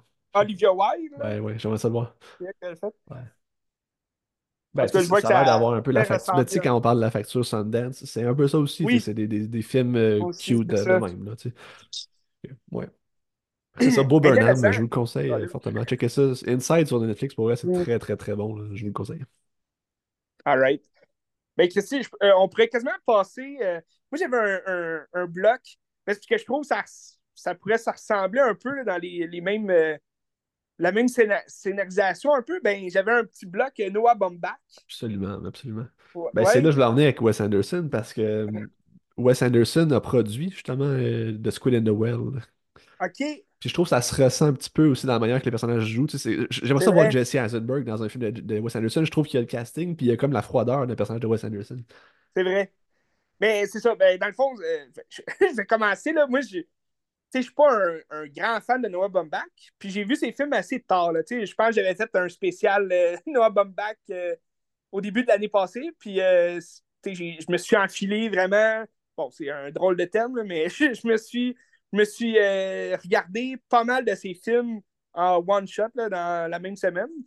Puis euh, encore là, il y en a deux que j'ai pas vu encore, mais euh, The Squid and Whale, ça m'intéressait beaucoup. Tu, m'en avais déjà parlé beaucoup en bien. Puis ça fait longtemps qu'il est sur ma liste. Puis parce que moi, je suis un grand fan de Jeff Daniels aussi. Là, je trouve il est toujours bon dans ses rôles. Puis il y a comme une. ben moi, ça date de Dumb and Dumber. Je le trouve tellement hilarant là-dedans. Il est cave au bout. Mais dans les 101 Dalmatiens aussi, j'ai toujours aimé euh, sa face. C'est parce qu'il a l'air imbécile, mais il joue pas souvent les imbéciles, mais il a l'air imbécile. Quand tu le regardes, puis là, The, Squid and the Well, hey, je le trouve hilarant dans ce film-là. Puis, tu sais, c'est un enfoiré, là. C'est un Christy de père que tu veux pas avoir. Puis, tu sais, il joue bien, là, l'espèce de, de manger de merde que tu veux battre. Puis, comme. En tout cas, il est hilarant, je, l'adore. Puis, dans le fond, ben, c'est l'histoire de, de deux. euh, un couple, euh, des parents qui vont se séparer. Parce que déjà, dès le départ du film, moi, la scène du tennis, là, dès le départ, c'est la compétition, incroyable. euh, là. ouais. Ouais, ouais. La compétition entre. Tu sais, t'as la mère qui joue avec le plus jeune de leur fils, qui a quoi, il y a comme euh, 10 ans, même pas, là, 11 ans. Ouais, ben, c'est pas Puis, mentionné, mais à peu près, ouais. c'est pas mentionné, mais ouais, c'est un jeune. Puis t'as le père qui joue avec Jesse Eisenberg, qui est leur plus vieux, qui a peut-être 15 ans. Là. Puis, euh, tu sais, comme les deux jeunes qui prennent part, tu sais, qui, qui encouragent leurs parents respectifs là, avec qui ils jouent, puis les deux parents, ils s'envoient chier direct, là, tout. Mais euh, c'est ça, fait que les, les, parents se séparent, puis là, ben, c'est comme les, les, euh, les déboires un peu de. Les ben, retombées un peu de la séparation, puis de les relations entre les, les jeunes et leurs parents qui vont prendre les, des Les répercussions sur chacun, de comment chacun vit, même les parents aussi vivent ça de leur manière. je pense qu'ils veulent le meilleur pour chacun, mais c'est comme si ça sort pas bien non plus. Non. Il y, a un, parallèle à faire avec Anatomie d'une chute aussi parce que euh, dans les deux cas, c'est des parents artistes qui sont auteurs. Puis, mettons, la femme a réussi mieux que l'homme à un moment donné. Puis ça rend un peu jaloux l'autre. c'est là la relation de compétition malsaine qui se crée dans les deux films. C'est ça, je trouve ça intéressant. Ah, c'est bon. Mais je trouve que tous les thèmes du film sont vraiment bien exploités. Tu sais, la relation entre les deux frères aussi, tu sais, que le plus vieux, il prend toujours plus part au. Tu sais, on dirait c'est comme un. On le dit pas, mais on dirait c'est tout le temps comme une tradition que le plus vieux des fils va souvent être plus près de son père parce que peut-être qu'il l'a plus connu que le plus jeune. Puis le plus jeune va souvent être plus proche de la mère. Puis tu sais, dans ce film-là, c'est très bien exploité la relation entre les frères que Jesse Eisenberg, lui, il back toujours son père, même si c'est un enfoiré. Puis, on dirait qu'il ne voit pas que c'est un enfoiré. Puis, t'as le jeune qui dit Mais peut-être que maman aussi est bonne écrivaine. peut-être aussi qu'elle va réussir. Puis, peut-être qu'elle veut, veut pas notre, mal, mais elle veut notre bien. T'sais. Puis, t'as tout le temps qui dit Ah non, ferme là. Tu sais pas de quoi tu parles. T'es juste un jeune con. Mais c'est de voir aussi les mensonges. Puis, les, les conneries que les jeunes font. Là à travers. Ouais, il se masturbe et il met du sperme partout, là, ses murs. Là. du sperme partout, à l'école. Mais c'est un, un court film, mais qui s'écoute super bien, puis je le conseille à tous. Euh. Ben moi, j'aime particulièrement la structure du scénario dans ce film-là, parce que, tu sais, généralement, quand tu fais une histoire, t'as un protagoniste, puis t'as, mettons, un antagoniste qui veut à peu près le même but, puis ils s'attaquent un contre l'autre. Tandis que là, t'as pas, pas, c'est que des protagonistes, puis t'as pas d'antagoniste parce que t'es plongé dans une situation c'est juste de voir comment chacun va réagir. Puis tout le monde, il n'y a, personne qui est un contre l'autre non plus. C'est mettons le père et la mère peut-être un petit peu, mais pas tant que ça. C'est parce qu'ils veulent le bien des enfants. Ils veulent que ça marche. Puis c'est juste comment tout le monde va réagir. Puis je trouve ça vraiment brillant comment c'est écrit. ouais, c'est très brillant. Puis euh, non, j'ai vraiment passé un beau moment. Puis tu sais, t'as Anna Paquin aussi qui joue dans, un petit rôle dans le film. Mais tu sais, moi, je, je trouve ça drôle parce que c'est pratiquement le même rôle qu'elle avait dans 25 euh, Hours que je t'avais parlé, euh, fait un petit bout, là, mais de, de Spike Lee. Elle joue une espèce d'étudiante qui, qui est aguicheuse aussi, puis que, mais elle joue très bien le rôle, puis euh, moi j'adore Anna Paquin. Je vais sûrement te faire un petit bloc Anna Paquin un jour. OK. bref, de, Squid, de, Squid and the Whale, euh, j'ai vraiment, vraiment apprécié, j'ai vraiment aimé ça, puis je trouve que c'est mon meilleur, c'est le meilleur film de Noah Baumbach, je trouve, personnellement. Puis, euh, mais, mais parce qu'après ça aussi, j'ai regardé euh, While We Are Young, euh, qui est un autre film de Noah Baumbach. Mais il s'est fait dix ans après The Squid and the Whale. Tu sais, The Squid and the Whale, c'est en 2005. Puis, tu sais, t'as un jeune Jesse Eisenberg. Puis, t'as as de, de, While We Are Young, qui est en 2015. Puis, tu as un gap de 10 ans, mais tu sais, il utilise, bon, c'est d'autres thèmes complètement, mais tu sais, c'est un couple qui qui, si tu veux, qui retrouvent leur jeunesse dans, à travers un couple de jeunes de, dans la vingtaine qui joue par Adam Driver puis Amanda Seyfried. Puis, euh, c'est Fried. Euh, c'est Fried, excuse. C'est Fire. Où c'est que je vais chercher ça? Amanda. Euh, c'est Fried. Puis, euh, tu sais, c'est ça. T'as Ben Stiller puis Naomi Watts qui, qui jouent le, couple de. Dans la quarantaine. Puis, euh, dans le fond, ils retombent juste en amour de, leur jeunesse. Puis là, ça parle aussi de documentaires, là, faire des films, puis tout. Fait que tu te retrouves un peu plus dans le monde artistique, encore une fois. Mais, mais je trouvais ça un peu plus slow. Euh, surtout après avoir vu The Squid and the Whale, où c'est fracassé aussi, la structure. Est, tu t'ennuies jamais. Dans The Squid and the Whale, tu as toujours des situations qui viennent réveiller le spectateur. Tandis que je trouve, euh, While We Are Young, c'était quand même plus euh, lent, c'était plus slow. Mais c'est bien quand même. Euh, j'ai beaucoup aimé les thèmes du film. C'est juste que c'est ça, après The Squid and the Whale, c'était. j'étais comme au sommet, puis là, je, redescendais peu à peu, puis je me disais, bon. Mais j'adore Ben Stiller, je suis un grand fan. Euh, je trouvais que le, le, le thème, tu sais, c'est en 2015, puis je trouvais que ça ressemblait beaucoup à son film La vie de Walter Mitty. Ah, je sais pas, vu, Non, j'ai pas vu. C'est un film de Ben Stiller, mais en mettant en vedette Ben Stiller. Puis, tu sais, c'est un, un gars qui. Puis, je pense qu'il est sorti en 2014, je ne me trompe pas. Peut-être 2015 aussi, mais c'est un gars qui, qui, est juste à la job, puis il sort pas, il a pas d'amis, puis il rencontre personne, puis il est comme secrètement amoureux d'une une, collègue, mais il parle presque jamais. Il est toujours juste dans sa tête. Fait que tu vois comme euh, à, ce qu'il pense. Fait que c'est un peu fantaisiste comme film, mais euh, c'est imaginaire. Mettons, il va, il, va s'imaginer euh, la sauver d'un incendie, puis là, tu vas voir l'incendie, puis tu vas le voir comme en super-héros la sauver. Mais, mais je trouvais ça vraiment bon. Puis c'est comme l'histoire justement de ce gars-là qui, euh, qui, qui, qui, se retrouve à être mêlé dans une aventure qu'il n'a pas le choix de, de, de, s'enfuir et comme sauver un peu sa job, si tu veux. Mais il découvre que il manque de quoi à sa vie, puis qu'il n'est pas juste fait pour être derrière un bureau puis caché dans le backstore de sa job, tout, parce que c'est un gars qui travaille dans la photo d'un magazine. Ben, je pense que c'est le magazine euh, Time. Puis euh, c'est lui, dans le fond, qui, qui, qui euh, place les photos là, des photographes. Fait que, il est tout le temps dans le backstore, puis il est comme le mal-aimé de la job, si tu veux. Ben, pour rien, là, mais c'est le mal-aimé. Puis là, c'est ça, je trouve le, thème de retrouver sa jeunesse, retrouver ce qu'il aime.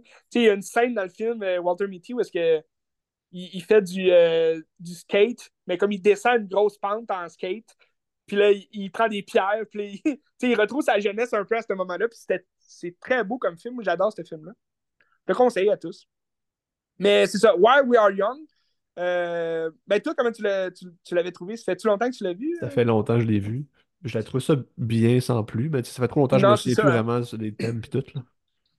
Mais ouais. c'est pas un grand euh, Noah Baumbach non plus. Ça reste. Euh, c'est verbeux. J'aime, j'aime sa manière d'écrire ses dialogues. Ça, ça ressemble à ouais. Woody Allen quasiment par bout. Là. oui. Bon, c'est pas, ça m'a pas marqué. Parce que je trouve dans tous tes films, t'as un, as un enfoiré. Puis dans, dans Why We Are Young, c'est Adam Driver qui est un jeune con là, que finalement. Tu découvres. c'est un, un bon ami. Là, ça devient le meilleur ami de Ben Stiller, mais dans le fond, c'est un enfoiré à la fin. Là. Puis euh, c'est ça, mais je trouve que il manquait un peu de. Il manquait un peu de rythme. C'est un peu ce que j'avais trouvé dans. Euh, euh, Colin, euh, le, un, des, un des derniers films. Ben, un des derniers. Un des récents films qu'il avait fait, c'est sur Netflix avec Adam Driver, puis Ben. pas Driver, Adam Sandler, puis Ben Stiller. Ah, oh, Mirror Stories? Oui, oui, c'est ça. Mirror Oui, moi aussi. Puis, puis je trouvais, tu sais, ça, tu as Dustin Hoffman qui joue le père, comme qui est. qui a tout le temps un préféré à quelque part, mais, mais c'était un film qui, qui, qui, était slow, mais tu avais toujours un peu de tension dans l'histoire entre les frères, entre la famille. Fait que ça, ça maintenait le tout. sais. Dans Where We Are Young, on dirait qu'il n'y a pas ce, ce rythme-là. Il n'y a, a, comme pas de soutien, d'équilibre dans tout ça. Fait que c'est ça, je trouvais que ça, ça perdait un peu son rythme, puis c'était long. Mais bref, Noah Baumbach, toujours bon à voir. Absolument. C'est le conjoint de Greta Gerwig, Noah Baumbach. C'est vrai. C'est vrai. Euh, j'ai, oublié un fait tantôt sur Bob Burnham euh, de Inside. Ben, là. Ouais. C'est tourné dans la maison qui ont tourné euh, Nightmare on Elm Street. Parce que la blonde de Bob Burnham a acheté cette maison-là en 2013. c'est comme une ah, qui se passait dans. Ouais, c'est ça. Tu fais cocasse, là. Ça doit être crazy, ça. Tu t'en vas dans le sous-sol, tu sais, tu t'en vas faire un feu, puis là, tu vois les griffes de la nuit. Ouais. Ah, fait que Noah Baumbach, c'est le réalisateur? Ben, scénariste aussi. Absolument. Tu veux-tu euh, tu veux qu'on y aille? Euh, ben moi, je me garderais quasiment le gros bloc, là, le gros bloc Paul Verhoeven pour la fin. Ben, je peux aller avec euh, Anthony Hopkins? Oui, c'est ça. Moi, j'irais avec ça. Puis après ça, ben, on a un Christy gros bloc intéressant. Là. Ah ben moi, j'ai regardé euh, sur Netflix The Two Popes de Fernando Meirelles, qu'on a parlé il n'y a pas si longtemps avec euh, La Cité de Dieu. C'est un cinéaste brésilien.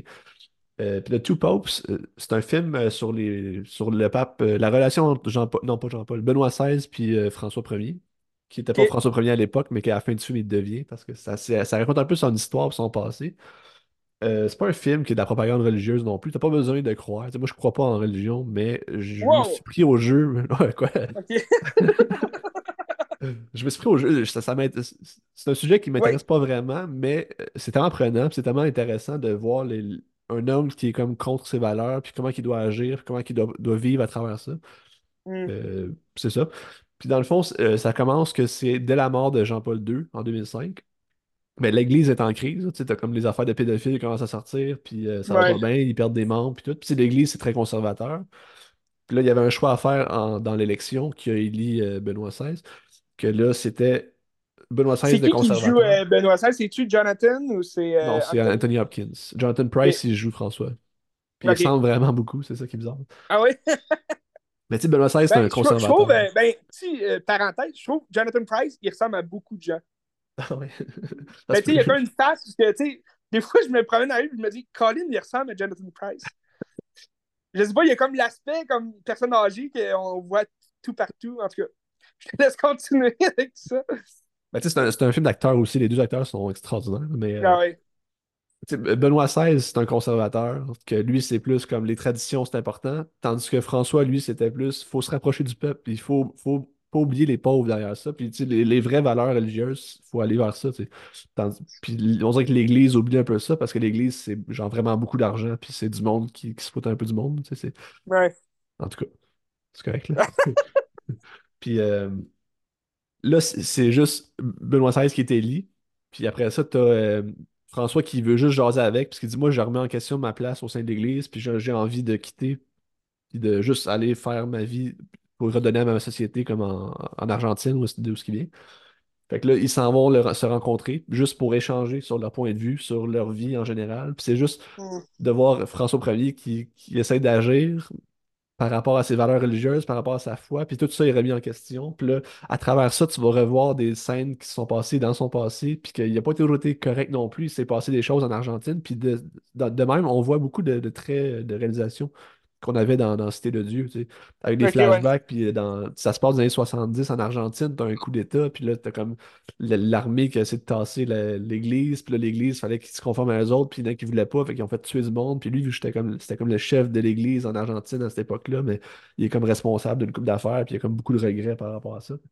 Mm. Que c'est un film qui est quand même euh, très verbeux, puisque c'est du monde qui est jase. J'aime aussi l'aspect de la langue, parce que ça va se passer dans plein de langues, parce que, un, ben, euh, François, c'est un Argentin, donc c'est en espagnol. Ils vont parler latin parce que c'est des religieux, puis souvent entre eux, ils se parlent latin. Ils vont se parler en anglais entre eux parce que c'est comme la langue internationale, puis ils vont se comprendre comme ça. Puis pour le bien du film, pour que tout le monde puisse comprendre l'anglais aussi. Euh, Benoît XVI, c'est un Allemand, fait qu'ils vont parler de, de ça.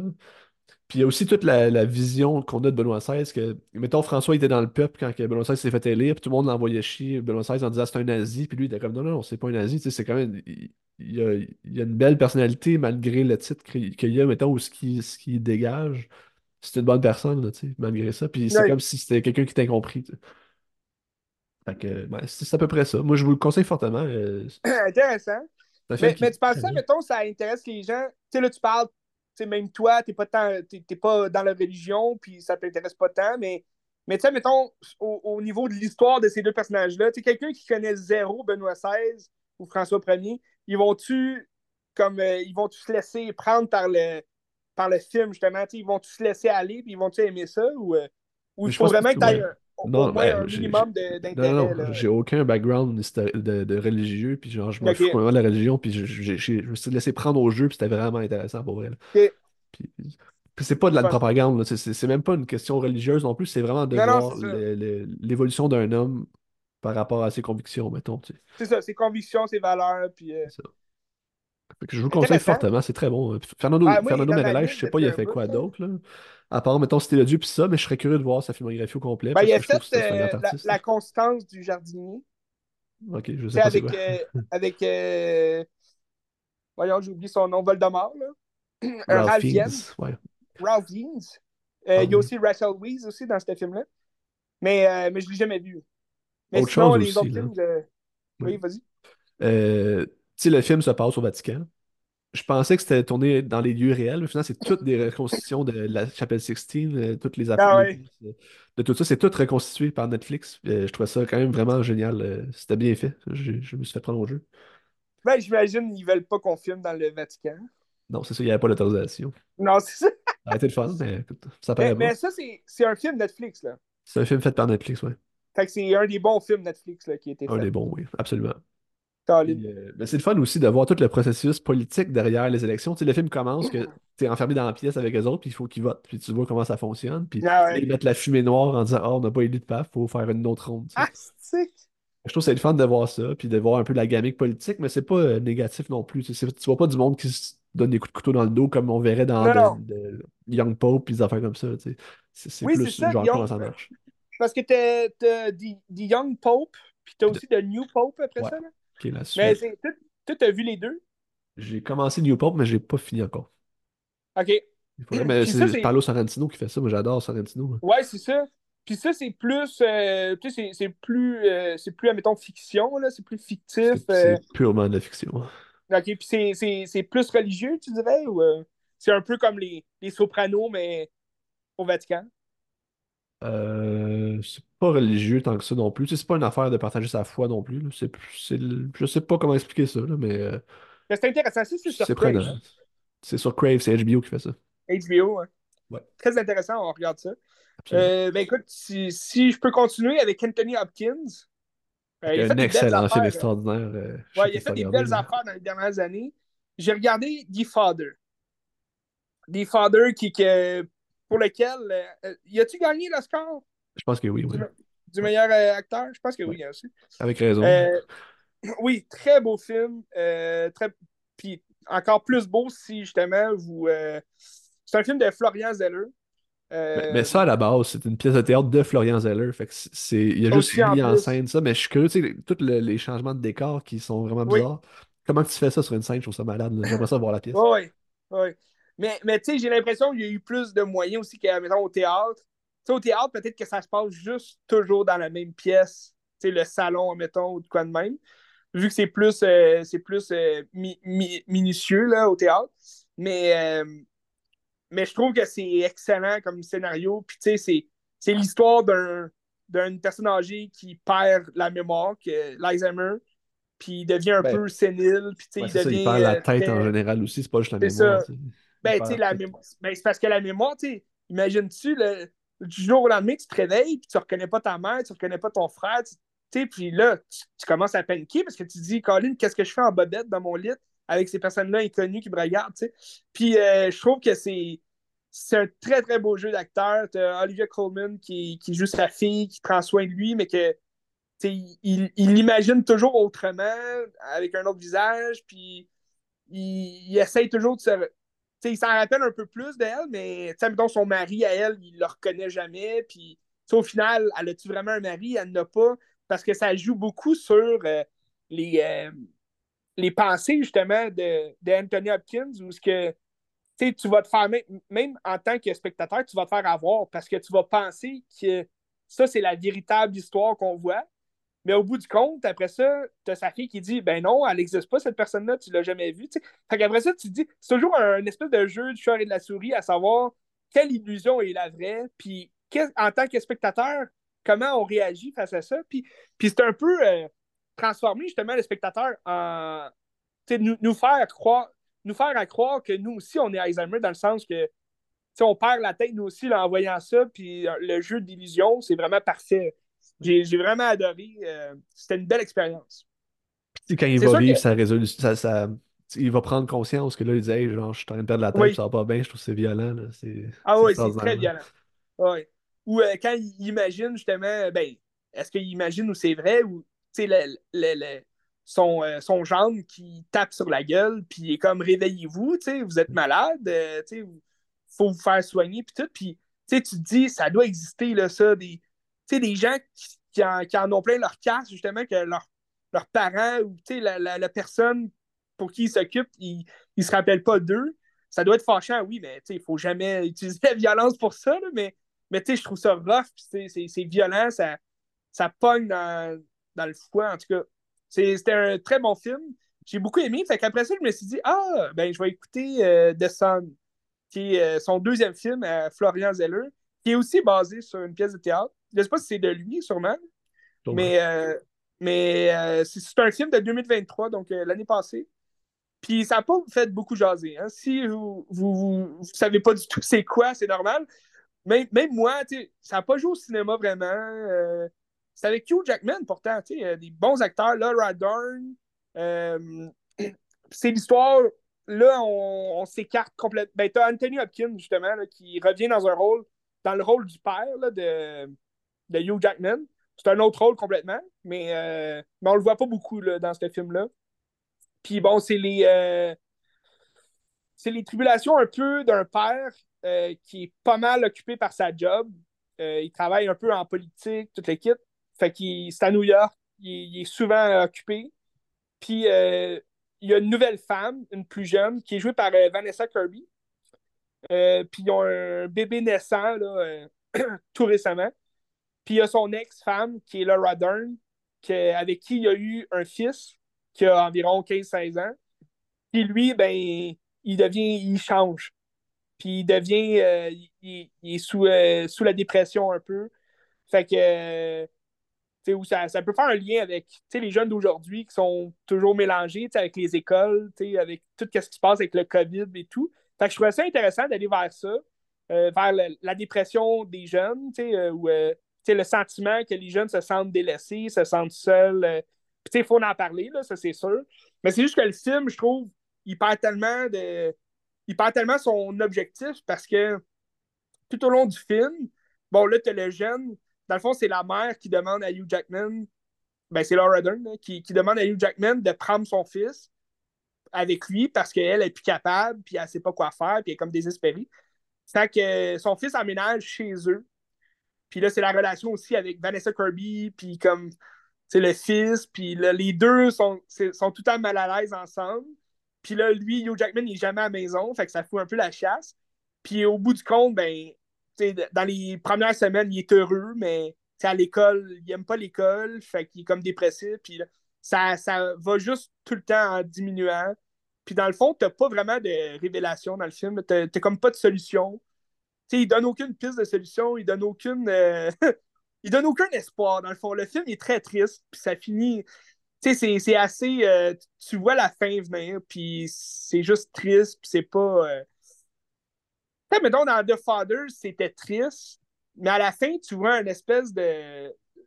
Mais t'as une satisfaction pareille, tu sais. Ben oui, tu sais, il est pris en charge, puis tu te dis, c'est la meilleure décision que tu peux pas faire parce que en tant que, fille, justement, ou en tant que garçon, si tes parents ont cette maladie-là, ben, il faut pas que tu t'affliges le, le, poids, si tu veux, de t'occuper chaque jour de cette personne-là qui va pas te reconnaître, ça va juste te faire encore plus mal. Fait que, tu sais, à quelque part, tu te dis, ben là, ça c'est propre à chacun, c'est comme moi je l'ai vu. Tu sais, as un espèce de soulagement afin que tu te dis, cette personne-là est en sécurité, puis est bien, est bien traitée, tu sais. Tandis que, euh, dans, dans The Sun, t'as comme aucune. t'as aucun soulagement à la fin. C'est vraiment juste dépressif. Puis, euh, bon, le jeune, je pense que c'est son premier film sûrement qu'il faisait, mais l'acteur était pas très, euh, très, très bon, le jeune. Parce qu'il répétait, ben, en même temps, le scénario était. Le, dialogue qu'il avait était moyen aussi. il répétait toujours la même affaire. Ah, je suis pas heureux, je me sens pas bien. mais c'est ça le jeu, ça compensait parce que Hugh Jackman était excellent dans le rôle d'un père. Euh, un père qui, qui, est à bout de ressources, si tu veux, là, qui sait pas quoi faire, puis qui comprend pas la situation non plus. Mais, euh, mais c'est ça, le jeune, c'était décevant parce que quand, quand c'est un dialogue entre les deux, ça tombait un peu à plat parce qu'on dirait que c'était Hugh, Jackman qui jouait seul, c'est un peu, euh, un peu décevant là-dessus.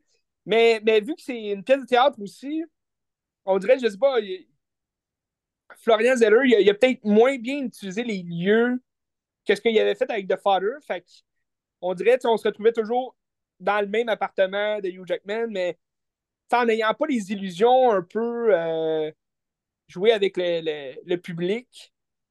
On dirait qu'il y avait de quoi qu'on manquait là-dedans. c'est, comme de faire un autre, un autre film sur un problème mental, si tu veux, ben, pas problème mental, mais un problème générationnel, là, euh, des jeunes euh, en dépression, mais qui a moins d'impact au final sur le public, vu qu'on on est mis à part, puis il était long le film, là, euh, The Father, il dure quoi, une heure et demie, tandis que The Sun, il dure deux heures, fait que t'es comme un deux heures qu'il faut que tu faut que tu regardes ça, là, un jeune qui est en dépression, puis ça se détériore de, de minute en minute, là, fait que c'est ça. Mais j'ai aimé The Father, c'était excellent. Moi, je veux juste souligner que quelqu'un qui aime le fodder, mettons, puis que aimerait s'en voir plus, mais moi, je dirais avec euh, Amour de Michael Haneke. Je trouve que c'est des thèmes qui se ressemblent un peu, puis c'est comme la, la dignité aussi, puis c'est de, de- de la- de voir quelqu'un dépérir devant toi aussi, puis comment réagir. Je trouve ça intéressant. Mhm. La vieillesse aussi, tu sais, vieillir, Ouais, ouais, pas toujours joli. Fait que euh, The Father, excellent. Regardez ça. absolument. Absolument. Anthony Hopkins. Là, le vieux, là, lui, il est rendu à quel âge? Ouais, Je vais aller voir. 80 ans, ça c'est sûr. Là. Un peu. Il va être proche de 90, Colin. Il y a 86. Hmm. Mais je pense qu'il y a un film qui vient de sortir en plus euh, avec lui qui fait un biopic, là. Je sais pas trop, là. Anthony Hopkins? Ouais, un peu, je vais te le dire aussi. Euh,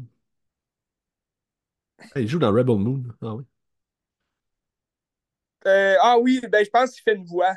C'est comme une voix, euh, Il un joue. Sigmund Freud dans First Last Session qui sort euh, bientôt. J'ai vu des gens qui l'ont vu, fait que il joue Sigmund Ah oui, Freud. j'avais j'avais entendu parler de ce film-là, ouais. Avec Matthew Puis, Good, là.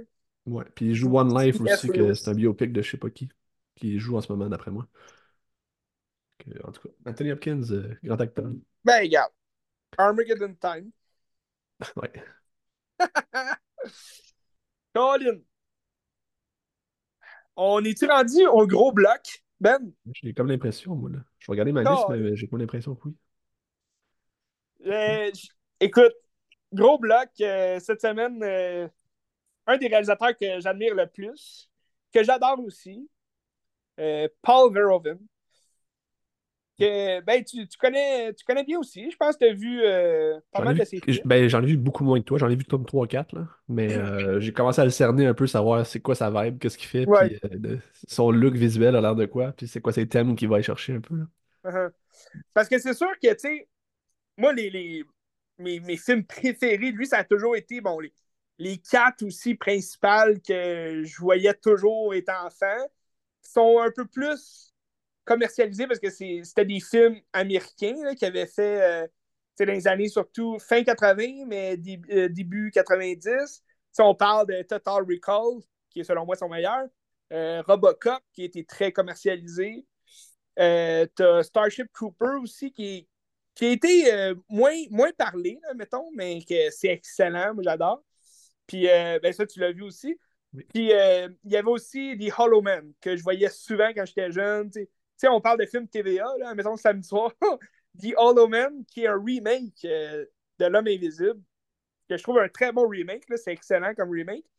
Euh, c'est sûr que c'est un peu plus blockbuster. Euh, tu un Kevin Bacon vraiment en forme qui joue un Christine Malade qui devient invisible.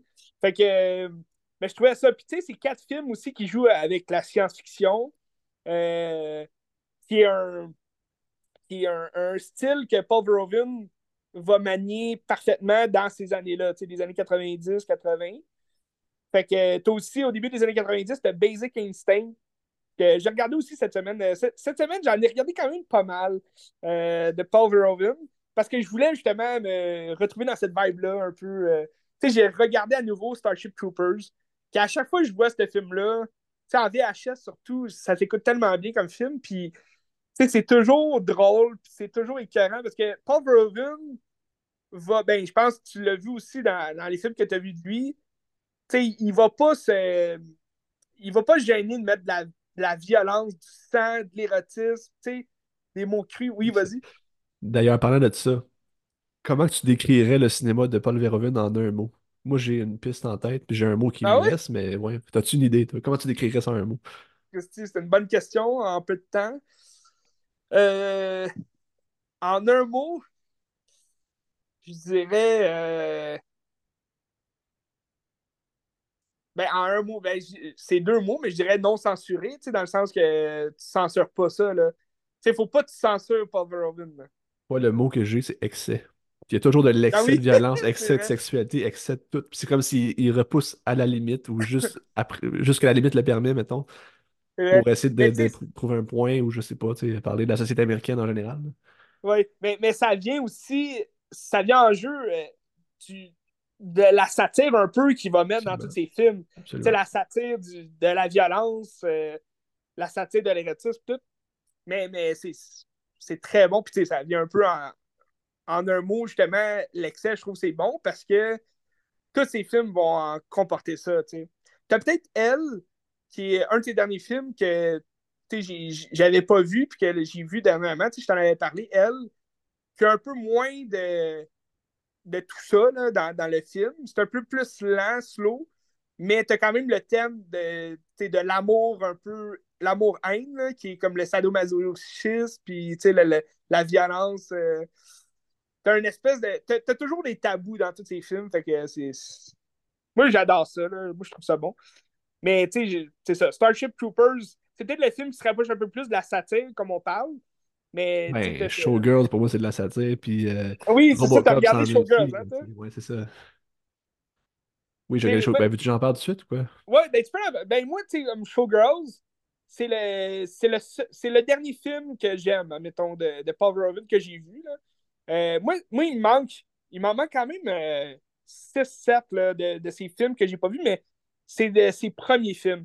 Ils sont un peu plus durs à trouver, là, je pense, parce que justement, c'est des films. Euh, parce que justement, c'est des films étrangers, tu sais, qui faisaient par chez eux. Fait que, tu sais, ils sont souvent en allemand, sont souvent, tu sais, c'est d'autres langues. Fait que je pense qu'ils sont plus difficiles à trouver, mais ça ne m'étonnerait pas là, de pouvoir les trouver euh, sur les, les, sites de streaming et tout. Peut-être sur YouTube, ça peut se trouver même. Peut-être sur YouTube aussi, ouais. Mais, mais tu vois, comme cette semaine, là, je peux te parler de, de deux, deux des, des, de vieux films qu'il avait fait, là, mais dont un que c'est son premier film aux États-Unis. Oui. Mais si tu veux, on peut parler de Showgirls là, en premier. Euh. Mais Showgirls, je pense que c'est ton moins préféré, tu me dis. C'est mon moins préféré, mais c'est parce que mais je l'aime pareil. Ça reste du Paul Verhoeven, puis c'est toujours le fun à regarder quand même. Mais c'est juste que je trouve l'histoire est plate. C'est juste ça. Parce que au bout du compte, il se passe pas grand-chose. Puis ben, il y a beaucoup de cul, là, il y a beaucoup de, de, ben, je pense qu'il faut le remettre en contexte aussi. Euh, Showgirls, c'est un film de 95. C'est-tu son dernier film américain? Parce que je, il me semble que j'ai entendu dire qu'il est parti après ça, puis euh, il voulait plus rien savoir comme les États-Unis, ou je sais pas trop. Ça se peut ben, ben, Starship Troopers, c'est 97, je me rappelle pas. Ah, ok, ben, ça veut dire que c'est pas vrai. Mais... Ouais. c'est dans ces derniers. Et puis, euh, en 95, le film a été très très mal reçu. tout le monde disait que c'était. Ça a le, le Radis du pire film, la, meilleure, la pire réalisation, la, la pire actrice. qui est quand même très bonne, l'actrice, je sais pas pourquoi. Ouais, elle est bonne, mais c'est juste on, on l'a pas vu souvent dans d'autres films après ça. Ben, à cause de ça, justement, je pense que ça, ça, a comme marqué à faire rouge. mais tu sais, t'as euh, juste une parenthèse à ça. As, euh, en 97, t'as Scream 2 qui sort. Puis t'as Randy, justement, quand il reçoit l'appel, que What is your, your favorite scary movie? Puis là, il dit Showgirls. Ah, c'était une petite parenthèse, un fait coquet. En plus, c'était bon, Showgirls, mais en tout cas. Euh... ben, tu sais, ça reste du Paul Verhoeven. Moi, j'aime ça pareil. C'est juste, c'est ça. Je trouve que c'est son moins, euh, son moins accompli, si je peux dire. Mais continue, là, c'est intéressant. Ben, ouais. C'est un film qui a été très mal reçu à la sortie. Je pense même encore aujourd'hui, si tu regardes son Metascore sur IMDb, il est à 20 sur 100. C'est pathétique. Mais le film ne vaut pas ça. le film, pour moi, était bien. C'était pas un film qui était parfait, mais le film a un propos intéressant. Puis il y a une manière de faire le film aussi qui, qui sert son propos puis qui, qui, est intéressant à regarder parce que ça te pousse à toi-même des limites à qu'est-ce que qu'est-ce qui est acceptable un petit peu. Parce que dans le fond, l'histoire, c'est euh, une fille qui s'appelle Naomi qui veut aller à Las Vegas pour être une danseuse d'un cabaret de danseuses nues un peu, mais c'est pas les danseuses nues, c'est des danseuses qui font des spectacles, mais avec les tatons à l'air. Ouais. Puis euh, là, pour monter les échelons, elle se euh, ramasse. Euh, attends, hein? il y a un mot pour ça, c'est pas les danseuses du ventre, non, c'est pas les danseuses du ventre, mais les, go-go girls. Les go-go girls. Ok, je sais pas. Comme les go-go boys, mais c'est des go-go girls. En tout cas, ils sont pas complètement à poil, mais tu sais, les seins nus et tout. Ben, pour se rendre, mettons, pour graver les échelons, elle commence comme danseuse nue dans un bar de danseuse. Puis c'est, dans le fond, ça parle du rêve américain aussi. Tout, que, tout ce que tu es prêt à faire pour atteindre euh, le genre de réussite, disons de même. Puis elle devient une godesse à la fin. Quand elle, part, c'est marqué godesse euh, Nomi, je sais pas pourquoi. C'est comme si elle a atteint son objectif, mais elle a-tu vraiment atteint tant que ça? Parce que c'est quand même dégueulasse euh, tout ce qui se passe dans le film. C'est comme dégradant un peu. Euh, puis tu sais, je pense qu'à l'époque, beaucoup de gens parlaient de ça comme si c'était un peu de la pornographie, puis c'est dégradant pour la femme, puis tout, mais le film ah, ben voyait juste parce qu'il va s'attaquer à la, culture de, l'entertainment aux États-Unis, puis des années plus tard, ben, Harvey Weinstein est sorti, puis t'en as tout plein de pourris de même qui doivent rester encore, qui ne euh, sont pas sortis, mais qui existent, puis que le monde du showbiz, c'est des, des filles qui sont abusées euh, encore aujourd'hui, j'imagine. Puis le film s'attaque à ça en 95, c'est assez visionnaire. Puis euh, c'est ça. ça. ça montre un peu le- les artistes femmes, leur place au- au- dans la communauté, mais avec tous les hommes qui dirigent. Puis, tu sais, moi, il y a une scène qui m'a marqué beaucoup, c'est la scène où est-ce qu'elle va faire l'audition avec euh, Tony Moss, là. Oui. Le, le gars qui genre, il gère un peu la, la- Je pense que c'est lui qui produit le show de, de, de cabaret. Puis il va juste mettre les filles à nu simple, il va les critiquer une à une. Puis, il y a quelque chose de vraiment cochon, mais t'es tellement pas bien en regardant ça. J'étais comme, oh Ah, shit, c'est fou l'émotion qu'il est capable de véhiculer avec euh, juste une image comme ça, puis juste avec euh, une direction. tu sais. Que comme, t'es comme, oh, il me semble que Ah c'est pas correct, qu'est-ce que je regarde, là, tu sais. Puis quand je parle d'excès, c'est ça, tu sais, c'est un excès de totons tout le temps, c'est des, des totons à l'écran euh, non-stop, puis ce qui ce qui est pas nécessairement agréable non plus, tu sais. Ce qui, ce qui est le fun, mais en même temps, c'est comme malaisant parce que t'es comme pas supposé être face à ça, tu sais. Je sais pas. Mais tu vas avoir beaucoup de. Ben, de plus, plus je regarde de ces films euh, plus vieux, mettons, puis plus tu as ce sentiment-là un peu à l'écran de, de, de te demander j'ai-tu le droit de regarder ça ou. Tu sais, c'est- tellement comme non censuré puis comme mis de l'avant sur le fait. Mais on dirait c'est comme le plaisir aussi de Paul Verhoeven de, de nous faire voir des affaires que, tu sais, on n'irait pas voir nous-mêmes, là, mettons. Mais que, tu sais, t'es- tu te retrouves dans. Mais, tu sais, on, on parle de cinéma, là, tu sais, on parle pas de pornographie ou de, de de même, mais, c'est comme. C'est un film érotique, qui va mettre de l'avant, justement, ce- cette place-là, justement, comme tu dis, des femmes dans le milieu artistique, qui sont maltraitées comme ça. C'est drôle parce que je vais t'en parler dans un prochain épisode, mais j'ai regardé euh, récemment, j'ai j'ai re- regardé à nouveau euh, Jésus de Montréal. Tu la scène où est-ce que la, jeune femme, elle passe une audition pour une pub de bière, puis là, c'est juste plein d'hommes derrière la femme qui, qui passe l'audition, puis sais, elle fait juste dire, ben, enlève tes vêtements, tu sais, t'as- pas de soutien-gorge, mais enlève-les pareil, montre-leur tes seins, tu sais, pour qu'ils voient comment t'es. Tu sais, c'est comme, c'est le milieu d'artistique euh, de partout, tu sais, autant aux Ouais. États-Unis qu'ici au Canada, que, tu en Europe. Absolument. Puis, euh, euh, Ah, ben aussi, tu sais, il parle aussi du jeu qui était un peu mauvais, que je trouvais pas mauvais. Moi, je trouvais que, c'est un jeu qui est décalé, avec des dialogues un peu bizarres, que ça, ça, a l'air pourri, mais ça l'est pas. Je pense que c'est vraiment fait exprès pour ben, critiquer un espèce de genre de film, puis critiquer. euh, Tu sais, mettons, quand tu parles à David, ben, tu regardes des films de David Lynch, ça a toujours l'air off comment les gens jouent, mais c'est voulu. Puis c'est pour une raison, puis il y a un propos derrière ça, puis je pense que c'est la même chose avec un Paul Verhoeven. Tu sais, mettons, Ben, un Starship Troopers, c'est dégueulasse comment il joue, là, tu sais, c'est pourri, mais, Oh, oui, c'est fait exprès, tu sais. Puis je pense que c'est la même chose avec tu euh, ouais. Ben oui, puis tu sais, c'est la façon dont ils dansent aussi, tu sais, c'est toujours comme dans, dans ben, je pense que tu avais trouvé le bon mot, tu sais, l'excès, tu sais, de, de, de se, se- s'envoyer les cheveux d'un bord puis de l'autre, puis comme, c'est vraiment rough aussi comment ils dansent, puis comme, c'est, c'est comme, on dirait, pour exciter les hommes encore plus, c'est de, dire, hey, je suis en chaleur, regardez-moi, je danse comme une folle. Fait que peut-être que oui, ça vient rejoindre leur jeu d'actrice qui était mauvais, là, en, en- entre guillemets. Mais tu sais aussi, on parle du film comme. Moi, je trouve qu'il était bon, mais effectivement, tu sais, c'est- il y, a il y a quand même ses faiblesses. Je trouve que le scénario Ouais, euh, va un peu dans tous les sens. C'est comme, je sais pas si c'est où ce qui s'en va ou pas, mais ça n'a pas l'air. Puis ça finit un peu bizarre. Puis t'as comme une scène, t'as comme un, un genre de, de, de, de chute à la fin, avec un viol qui sort de nulle part. Puis je suis comme, OK. Puis là, il envoie péter à gueule, mais ça finit de même. Je suis comme, OK, mais ça sort. Ça pas rapport avec le reste qu'on a regardé. que- Mais c'est intéressant. tu sais. Moi, je trouve le film, il vaut la peine d'être vu pareil. Euh, c'est le fun. Parce que, tu sais, dans la plupart des films de Paul Verhoeven, de ce que j'ai remarqué, c'est souvent sur des fins ouvertes. Dans le sens que ça va être une fin où que tu te dis, OK, l'histoire continue, mais il n'y aura pas nécessairement de suite. Mais tu sais, tu regardes ces, ces films, ces, certains de ses plus grands succès vont toujours avoir des suites, mais comme des suites nowhere, que il n'y avait pas besoin de suite. Mais Verhoeven n'a rien à voir avec les suites. C'est juste Hollywood qui décide de faire des suites à Robocop, admettons, des suites. euh, euh, Il y a une suite à Basic Instinct, que c'est Nowhere. Starship Troopers aussi. Tu sais, c'est comme ces films à plus grand succès ont eu des suites vraiment pourries, puis c'était pas des suites nécessaires, tu parce que le film original de Paul Verhoeven est excellent.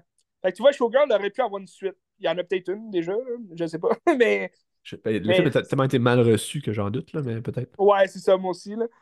Mais c'est ça. Puis de toute façon, aujourd'hui, je pense pas qu'on ferait un film comme ça. En même temps, c'est drôle parce que tu me parlais de Maxime qui s'en vient. Ouais. Ah oui, mais. Tu t'attends un, un, aspect un peu. Euh, ben, dans l'excès, puis dans comme le désir d'être quelque chose, comme, comme le personnage de Nomi, elle est. Elle veut être quelque chose dans un milieu qui est un peu dégueu. sais. Ben, ils ont le droit de faire ça s'ils veulent, ça me dérange pas, là, mais ça me regarde pas. mais tu sais, c'est un milieu qui, qui est euh, comme dégradant un petit peu, je sais pas comment dire ça. Ben, je trouve qu'il y a comme des paramètres peut-être, des, des, parallèles à faire. Tu sais. Ben, c'est un peu comme les filles qui, acceptent de danser nues dans les bars des danseuses. Je, veux dire, ça existe encore aujourd'hui. Fait que, tu sais, veux, veux pas, il y en a qui acceptent de faire ça. Pourquoi ils acceptent, ben c'est leur raison, mais c'est un film là-dessus aussi, prendre des décisions pour le meilleur ou pour le pire. C'est sûr que là, dans Showgirls, la fille veut devenir une star, une star d'Hollywood, de, une star euh, de la scène. Puis euh, un peu comme dans X, elle veut devenir une star, puis c'est pour ça qu'elle se dirige vers Los Angeles, Hollywood, toute la place des grandes stars et tout. Mais oui, je pense avec un, un, surplus d'horreur et de sang, je pense qu'on va peut-être aller dans le même, dans le même aspect, là, comme tu disais. Euh, ça va être intéressant de voir ça. Moi, j'ai bien hâte à Maxime. Absolument. Fait que c'est ça. Mais Showgirl, c'est ça. Moi, c'est mon moins préféré pour l'instant. Euh, Basic Instinct, bon, c'est très sensuel aussi. C'est très érotique. de Sharon Stone euh, à poil tout le long du film, là, tout le temps. Puis, euh, mais tu sais, c'est. Mais, comme tu disais, tu sais, c'est un espèce d'érotisme qui, qui, Oui, on se demande, on a-tu le droit de regarder ça, mais en même temps, c'est acceptable. Tu c'est un peu. Oui, c'est un film érotique, mais tu sais, moi, j'ai regardé Basic Instinct aussi remêlé dans son contexte de, production que c'était des années 90. Que, aujourd'hui, on a vu tellement de choses que c'est rendu quasiment normal de voir ça, mais à l'époque, peut-être que ça ne l'était pas non plus. Non, non, c'est ça. Parce que, tu sais, Basic Instinct, c'est 92. Euh, juste avant, euh, il avait fait Total Recall. Fait que, tu sais, c'est. Puis juste après, justement, en 93, si je ne me trompe pas, euh, il fait un film. Ben, non, Robocop, c'est en 89. Non, c'est pas en 93. c'est ça, son, son, film après Basic Instinct, c'était Showgirls en 95. Puis euh, pour répondre à ta question, son dernier film américain, c'était The Hollow Man, justement, en 2000. OK. Fait que The Hollow Man, ça avait eu des mauvaises critiques aussi. Est-ce que c'est ça qui l'a fait comme Free Hollywood? Peut-être. Mais, euh, mais c'est ça, Basic Instinct, ça reste dans l'érotisme, toute l'équipe. Mais tu sais, Total Recall, mettons, on le prend euh, un film comme ça qui est fait juste, trois ans après, euh, parce que Total Recall, c'est 90, euh, puis Robocop, c'est 87. Fait que tu le prends trois ans après Robocop. Tu sais, Robocop, c'est plus science-fiction. La science-fiction, mais dans un futur éloigné un peu, là, ou un futur rapproché, si on veut. Ou ce que c'est Los Angeles, mais comme le crime est. Tu sais, le crime organisé ou le, la violence prend de l'ampleur, puis il mise plus sur la violence, puis l'excès de sang, puis de. T'as moins des. Je pense que pas tant d'érotisme dans ce film-là non plus. Mais Total Recall non plus. Tu n'auras pas tant d'érotisme. Oui, il y a une fille à trois seins, tu vas voir sur Mars, mais, mais c'est pas mal tout. il va rester dans l'excès de la violence, puis euh, du sang, puis de toute l'équipe.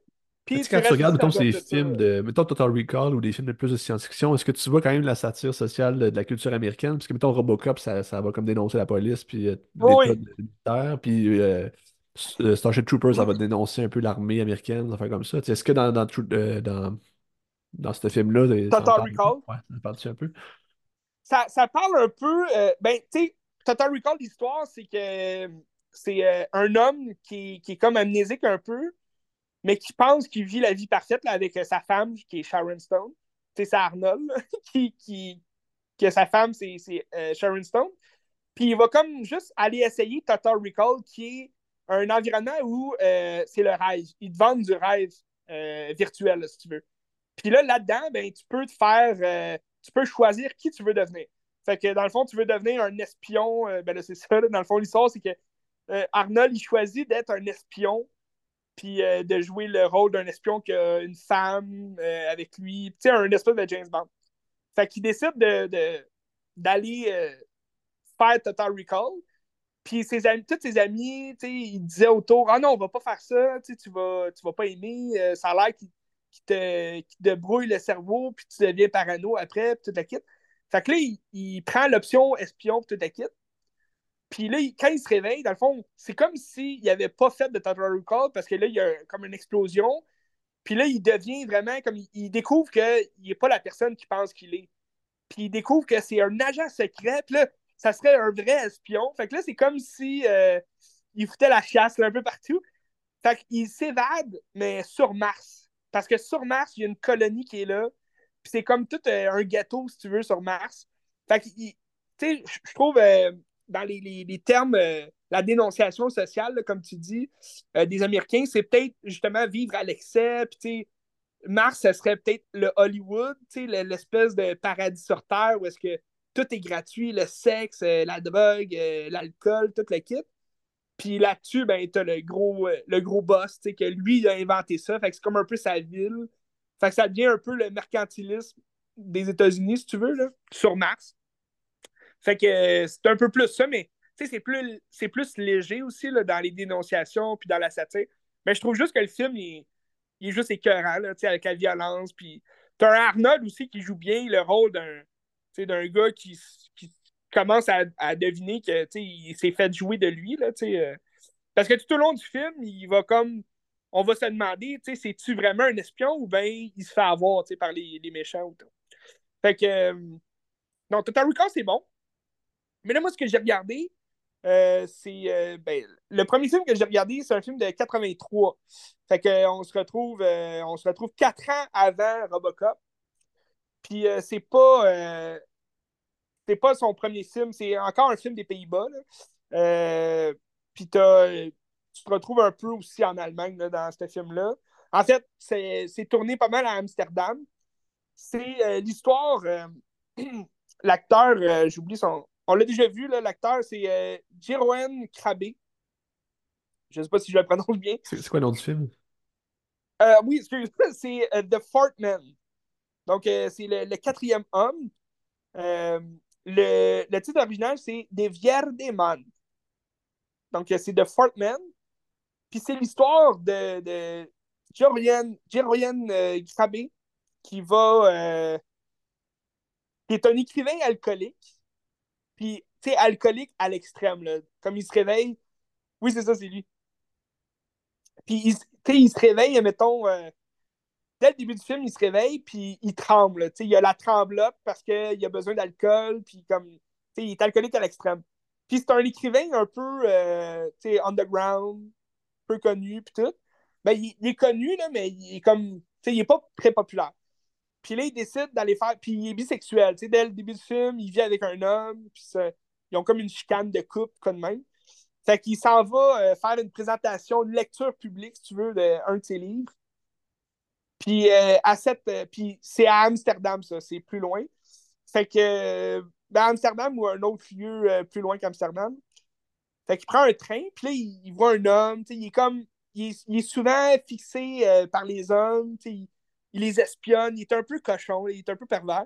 Puis là, t'as as la lecture publique qu'il fait, puis il y a une femme qui est là, puis qui le filme, puis elle, elle, elle s'organise justement de cette réception-là, si tu veux, avec les gens, puis tout. Puis euh, la femme, elle a joué dans beaucoup de, des premiers films là, de Paul Verhoeven. C'est René Soudandijk. Soudandijk. Soudandijk. Je le prononce vraiment mal. Mais oui, c'est ça, c'est elle. Fait que dans The Third Man, ben, elle, elle va euh, l'héberger, si tu veux, pour euh, son séjour. Puis c'est elle qui, qui, doit le payer là, pour la lecture. Fait qu'elle elle, s'organise de ça, puis elle l'amène chez elle. elle a quand même une grande maison, elle a un centre de, un centre de salon de beauté, comme là, elle va faire les cheveux, elle, va, elle a plein d'employés, de, puis plein de clientes, puis tout. Fait que lui, ben, il se sent choyé. Puis là, dès la première soir, ben, il tombe amoureux un peu d'elle. Ils vont s'embrasser, ils vont baiser. Bon, là, t'as beaucoup d'érotisme, tout le kit. Puis, euh, dans le fond, l'histoire du film, c'est que lui, il a un pouvoir de, de voir l'avenir. Mais il voit l'avenir par juste des images mettons, dans le train, il voit une image euh, euh, d'un restaurant, euh, il me semble que c'est un restaurant qu'il voit. Puis là, il va se retrouver avec elle devant justement ce restaurant-là. Puis il va comme pas réaliser que ce pouvoir-là de lire l'avenir, mais il va juste se rappeler Hey, il me semble j'ai vu ça à quelque part. Puis là, plus le film avance, puis plus il découvre un peu plus son pouvoir de voir l'avenir, sans vraiment aller dans les détails de Hey, je vois l'avenir, je suis un, un super-héros, admettons. Là. Mais, mais comme il va faire des cauchemars, admettons, euh, il fait un. Ouais, je pense que je peux le dire, c'est pas vraiment un spoiler. De toute façon, le, film, il y a plus de 40 ans. Euh, T'as euh, t'as un rêve qu'il fait où est-ce qu'il rêve que la fille prend des ciseaux puis elle coupe le pénis. Fait que là, c'est comme elle, puis elle, après ça, quand il se réveille, mettons, de son cauchemar, t'as elle qui commence à y faire le petit déjeuner, puis là, elle donne des chemises de son ex-mari qui est mort, puis là, elle dit Moi, je m'occupe de mes hommes, fait que tu vas te laisser faire, tu sais.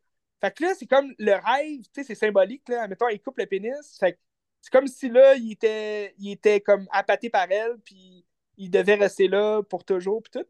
Puis là, il découvre, bon, que là, a un amant, que c'était l'homme qui espionnait dans, dans, le train. Fait que là, il dit Ah, mais j'aimerais ça que tu l'invites, puis euh, faites vos affaires, puis comme regardez là. Puis lui, dans le fond, il veut juste le baiser. dans le fond, c'est juste son plan de baiser l'homme. Fait que. il se passe plein d'affaires, en tout cas, mais tu comprends qu'elle a, eu a eu trois autres maris avant, puis elle cherche un quatrième. Puis tous les maris sont morts dans des situations étranges. Fait que lui, euh, il, va il va devenir un peu paranoïaque avec ça. Fait que. Euh, mais c'est un bon film, tu sais, de, de Paul Verhoeven. Moi, j'ai vraiment aimé la vibe. Puis, tu sais, une espèce de, de vibe à la Stephen King, tu sais, dans l'espèce de pouvoir qu'il a de lire l'avenir. Puis toutes les situations, justement, qu'il voit, comme il va voir des ciseaux ailleurs, il va voir une clé ailleurs, puis là, ça va lui donner des, des petits cues pour aller checker, justement, dans un coffre-fort qui a des trucs de cachet, tu sais. Fait que je trouve que tout est bien, euh, est bien positionné dans la scénarisation, puis dans le montage aussi que ça a été fait. Fait que j'ai bien aimé ce film-là. Puis tu sais, 83, euh, l'image était belle pour, euh, pour l'époque. Mais tu sais, on, on, est dans son thème de sanglant, puis de violence, tout. Sur Frisson TV, t'as vu ça? Ça, j'ai vu ça sur Frisson TV. Euh, je sais pas où est-ce que vous pourriez voir ça en streaming. Euh. Peut-être sur YouTube. Peut-être sur YouTube. Euh, je vois sur Amazon. Vous pouvez peut-être l'acheter sur Amazon. Euh, ben c'est comme on disait, ces vieux films, ces premiers films, ça risque d'être tough quand même. De... Tu sais, moi, un qui m'intéresse beaucoup, c'est Spetters. Spetters, que ça a l'air d'un très bon film. Euh, puis sinon, ben là, j'ai regardé, euh, écoute, après ça, je me suis dit, OK, je vais aller sur Tubi. Parce que sur Tubi, là, vous pourrez voir un de ses, un ben, dans le fond, son premier film fait euh, aux États-Unis. Et aussi en Espagne, puis aux Pays-Bas. C'est Flesh and Blood. Donc, la chair et le sang. C'est un film, pour vrai, j'ai adoré. C'est un film de 1985. Fait que c'est juste après euh, The Fort Man. Puis euh, c'est avec Rutger ailleurs. ailleurs. Rutger Rutger, ouais, ouais, ouais. Le gars de Blade Runner. Ah, le gars de Blade Runner. Oui, vas-y. Le Fort Man, je l'ai euh, en espagnol, je pense, sur, sur YouTube. Au ah! complet. Ouais. Mais Colin. Je sais pas si c'est en langue originale avec des sous-titres, mais en tout cas, il est là. Mais Christy, écoutez ça. Très bon film de Fort Man. Puis euh, sinon, c'est ça. Sur Tubi, vous pourrez voir euh, The Flesh and Blood. Ben, je pense que c'est juste Flesh and Blood, là. il n'y a pas de deux. Euh, avec Rutger Hauer, qui est excellent pour dans ce film-là. C'est, ben, tu sais, moi, je le trouve excellent aussi dans Blade Runner. Là. dans tous ses rôles de méchant, il est toujours excellent. Il a comme une phase de vilain, ce gars-là. Puis il joue dans pas mal de, des premiers films. Ben, dans le fond, tous les premiers longs métrages de Paul Verhoeven, t'as Rutger Hauer qui joue dedans. Fait que euh, très intéressant. Puis après ça, mais, il me semble qu'il joue plus là, dans, dans ses films. Comme il, a, joué dans Flesh and Blood, mais on dirait qu'il joue pas dans tous ses autres films après. Mais, mais tous ses premiers, là, j'ai vu en tout cas qu'il jouait dedans. Puis euh, c'est ça, dans Flesh and Blood, c'est l'histoire. Ben, pour vrai, c'est carrément un film. C'est un film de médiéval. Ça se passe dans, l'Europe de l'Ouest. Puis euh, au, au 16e siècle. Fait que c'est comme 1501. Puis euh, c'est médiéval, fait que euh, c'est la guerre euh, entre. T'as un roi qui veut assiéger un château, puis pour ça, il paye son, capitaine, dans le fond, il va chercher des mercenaires pour les aider à vaincre le château. Fait que ça commence déjà, t'es dans la guerre, puis euh, t'as Rutger Hauer, qui, qui, est comme le chef, si tu veux, des mercenaires, ou comme le meilleur, si tu veux, le, le, plus bad boy de la gang. Puis là, finalement, ils vont, ils vont réussir. Ils vont vaincre les, les, les gens du château, puis le roi va prendre la place dans le château, puis tout. Puis il va dire au capitaine déjà, euh, dehors parce que j'ai payé même pas, débarrasse-les. Fait que là, avec toute son armée, dans le fond, il va foutre les mercenaires à la porte, maintenant qu'ils ont, ils ont eu ce qu'ils voulaient. Fait que là, les mercenaires sont une petite poignée, là, sont comme 5-6 qui vont rester en vie. Après ça, il y en a qui vont mourir puis tout. Mais là, ils sont comme à, la rue, si tu veux, ils s'en vont dans les champs puis tout. Puis là, dans la gang, t'as. Ben, ils sont plus que 5-6, mais ils sont une petite poignée, mais dans la gang, t'as un prêtre qui est comme un prêtre des mercenaires. Puis lui, euh, il va trouver une statue dans la terre. C'est Saint-Martin. Puis il y a comme une épée. Puis il raconte l'histoire que Saint-Martin, c'est, c'est l'ange, tu veux, des soldats, puis c'est lui qui il va diriger où est-ce qu'ils doivent aller, puis qu'est-ce qu'ils doivent faire. Puis là, ils prennent Rutger Hauer, son nom, c'est, c'est Martin. Fait qu'ils vont prendre Martin comme chef, si tu veux, vu que c'est, c'est comme le descendant de Saint-Martin. Fait que là, il, il fait tout le temps en sorte de tourner la statue pour qu'elle pointe dans une certaine direction. Fait que, les autres, ils pensent tous que ah, c'est Dieu qui leur parle, puis Saint-Martin a dit d'aller là, fait qu'on va là. Puis là, ça les amène sur la route euh, du roi qui accompagne son fils, qui est euh, prédestiné, dans le fond, euh, qui est donné en mariage à une jeune princesse qui arrive de, de je sais pas où. Puis la jeune princesse, c'est Jennifer Jason Leigh qui joue. une jeune Jennifer Jason Leigh, elle a peut-être 20 ans dans ce film-là. Puis là, ils vont se retrouver euh, face à eux, puis ils vont voler tous leurs chevaux, puis toutes leurs affaires. Puis en même temps, ils vont kidnapper la princesse. Fait que là, c'est euh, Rutger Hauer qui va comme violer euh, Jennifer Jason Lee. Puis là, t'as plein de sticks d'affaires sales dans ce film-là.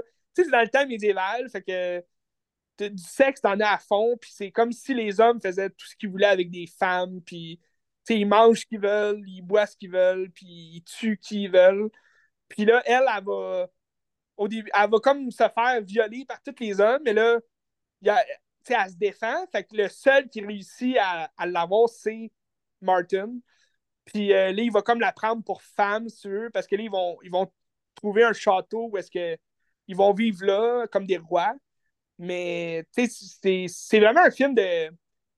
Moi, je trouvais ça bon parce que c'était un, une espèce de, de, film de pirates médiévaux parce que sais, oui, au médiéval, t'avais des canons, euh, t'avais des, des, mercenaires comme ça, tu sais, qui volaient sans scrupules, toute l'équipe, mais tu sais, je trouvais la, la, forme du scénario, euh, comment ils agissaient, les gens, ça ressemblait plus à des pirates qu'à des, à des soldats, mettons, médiéval, ou euh, des chevaliers, ou peu importe. Fait que, ou des vagabonds, même. Ça me rappelle un peu des vikings aussi, même, là, quand ils font des. des oui. quand ils font une viking qui s'en va quelque part, puis qu'ils vont juste comme piller tout, puis. oui, oui, un espèce de berserk, mais. Ouais, ça ressemble beaucoup à ça aussi. Fait que, ben, tu sais, c'est ça. Une fois rendu au château, ben là, c'est la débauche totale. Il saoule au vin, tout est quitte. Puis là, ben, ça va être l'histoire du, du fils du roi qui va avec euh, son, le capitaine, dans le fond. Ils vont euh, prendre la route pour aller les retrouver, puis se venger, puis sauver la princesse, tu veux c'est une histoire de, château, de, princesse et tout, mais c'est avec la violence, avec euh, le sexe, euh, l'érotisme de Paul Verhoeven à fond. Puis, euh, c'est ça. Mais moi, j'ai adoré le film, j'ai trouvé ça vraiment bon. Tu sais, ça ressemble un peu à un Game of Thrones, mais des années 80, là, à un film de deux heures. Fait que ça s'écoutait bien. Puis à la fin, t'as un gros une grosse pogne, ils se font tout En tout cas, les méchants vont payer pour ce qu'ils ont fait, puis that's. Là. Fait que j'ai vraiment aimé ça. Ça se trouve facilement sur Tubi. Checkez ça. Oui. Flesh and Blood. C'est comme euh, Flesh plus, là. Flesh plus Blood. Fait que très bon. Rutger Hauer, Paul Verhoeven. Mais là, j'ai euh, dans ma liste, c'est ça. J'ai Spitters, qui est euh, un, de ses premiers films, là, ben, 1980. Fait que, mais son premier premier, là, il est sorti en 71. C'est Business is Business. Mais check sur YouTube, tu dois ça sur YouTube, c'est sûr. Ben là, vois-tu, celui-là, il est sur Cultpix, que je connais pas. Mais sur YouTube, sûrement. Surtout si tu as trouvé The tu euh, tu bon parce que tu euh, tu en as, as, Turkish Delight, 73. Puis euh, tu as Soldier of Orange, 77. Fait que tu as pas mal de films dans les années 70. En 75, de Cathy Tipple. C'est toujours les mêmes acteurs qui reviennent. Puis ça, c'est bon. On en parle souvent. Un réalisateur qui reprend ces mêmes acteurs, c'est toujours bon, c'est toujours le fun. Tu vois, dans, euh, dans, Robocop, euh, as aussi dans Total Recall, tu vas avoir tu vas avoir Michael Ironside qui va revenir dans, dans, comme vilain, mettons. Là. Euh, il va souvent revenir dans les films de, de Paul Verhoeven, puis aussi dans les films de l'époque. Euh, euh, pas ce que j'ai dit Robocop, mais c'est dans Starship Troopers que Michael Ironside va revenir. Puis Michael Ironside, j'ai comme eu un, un petit. Ben, en regardant justement Paul Verhoeven, Starship Troopers, excuse, j'ai vu Michael Ironside, puis je me suis dit, bon, c'est vrai qu'il y a deux films que j'ai dans ma liste de lui. Faudrait que je regarde. Puis euh, là, je vais juste en parler vite fait, parce qu'il y a un film, tu sais, j'ai regardé Turbo Kid, parce que tu m'en avais parlé euh, quand même récemment. Puis tu sais, Turbo Kid, c'est un film qui se veut, parce que tu sais, on parle de Paul Verhoeven des années 80, 90. Tu sais, une espèce de vibe dans les films de Paul Verhoeven, parce que tu ne retrouves plus aujourd'hui. Tu regardes Elle, qui est un film français de Paul Verhoeven, 2017. Tu t'as pas la même vibe qu'il y avait dans les années 90. Même si ça ressemble un peu à Basic Instinct, tu as comme des, des, reflets un peu de Basic Instinct dans ce film-là. Mais tu n'as pas le, grain dans l'image des années 90. Mais je suis sûr aussi, tu son dernier film, c'est Benetta. Ça a l'air d'un film religieux, quelque chose comme ça. Ouais, c'est très bon. Ça a l'air que c'est bon. Puis, euh, mais je suis sûr aussi que tu perds un peu l'essence des années 80-90 mais c'est bien aussi parce qu'il peut trouver une, une, nouvelle essence aussi ailleurs. Mais, tu sais, j'ai regardé Turbo Kid, puis oui, ma deuxième écoute était vraiment meilleure que la première. Tu sais, la première, j'avais détesté le film, on dirait. Mais, mais ce que j'ai détesté encore de cette fois-là, c'est la musique. Je trouve qu'ils mettent beaucoup trop l'accent sur la musique euh, électrique, techno, là, qui se veut être de la musique des années 80. mais pour moi, ça a fait Il rappelle un peu les jeux vidéo aussi, tu sais, le genre de 8 bits. Euh, oui, c'est vrai. C'est vrai. Plus dans les jeux vidéo, ouais. Mais c'est ça. Puis le film, tu sais, il, est bon pour la violence, le sang, tout. Euh. Puis ça rappelle un peu les, euh, les films post-apocalyptiques, genre Waterworld ou Cyborg. Je sais pas si tu as vu Cyborg, C'est un film avec Jacques-Claude Van Damme, au début des années 90. Puis tu c'est vraiment un un film euh, apocalyptique comme ça. Les gens sont comme vagabonds un peu. Ils, tuent tout ce qu'ils veulent, puis euh, ils mangent ce qu'ils veulent, en tout cas. Des affaires de même. Puis euh, t'as des robots. C'est un peu comme Laurence, Laurence Leboeuf, qui est comme une, une androïde dans ce film-là. Michael Ironside qui joue le vilain dans Turbo Kid, qui a des pouvoirs à la fin aussi, bizarrement. Mais, mais tu sais, ce que je trouve le fun, c'est que c'est un film canadien qui a eu euh, quand même un, certain. Non, non, non, c'est un film néo-zélandais. Ah, c'est vrai? Ah oui, ils ont touché de l'argent ailleurs parce qu'ils ne voulaient pas financer ça au Québec puis au Canada. Mais il y a quand même. La, la, la, plus grosse euh, partie des acteurs, c'est tous des Canadiens. C'est des Québécois. Euh, RKSS, c'est des Québécois. C'est ouais, Vissel, puis Yann, je ne sais pas trop quoi Vissel. Puis... OK.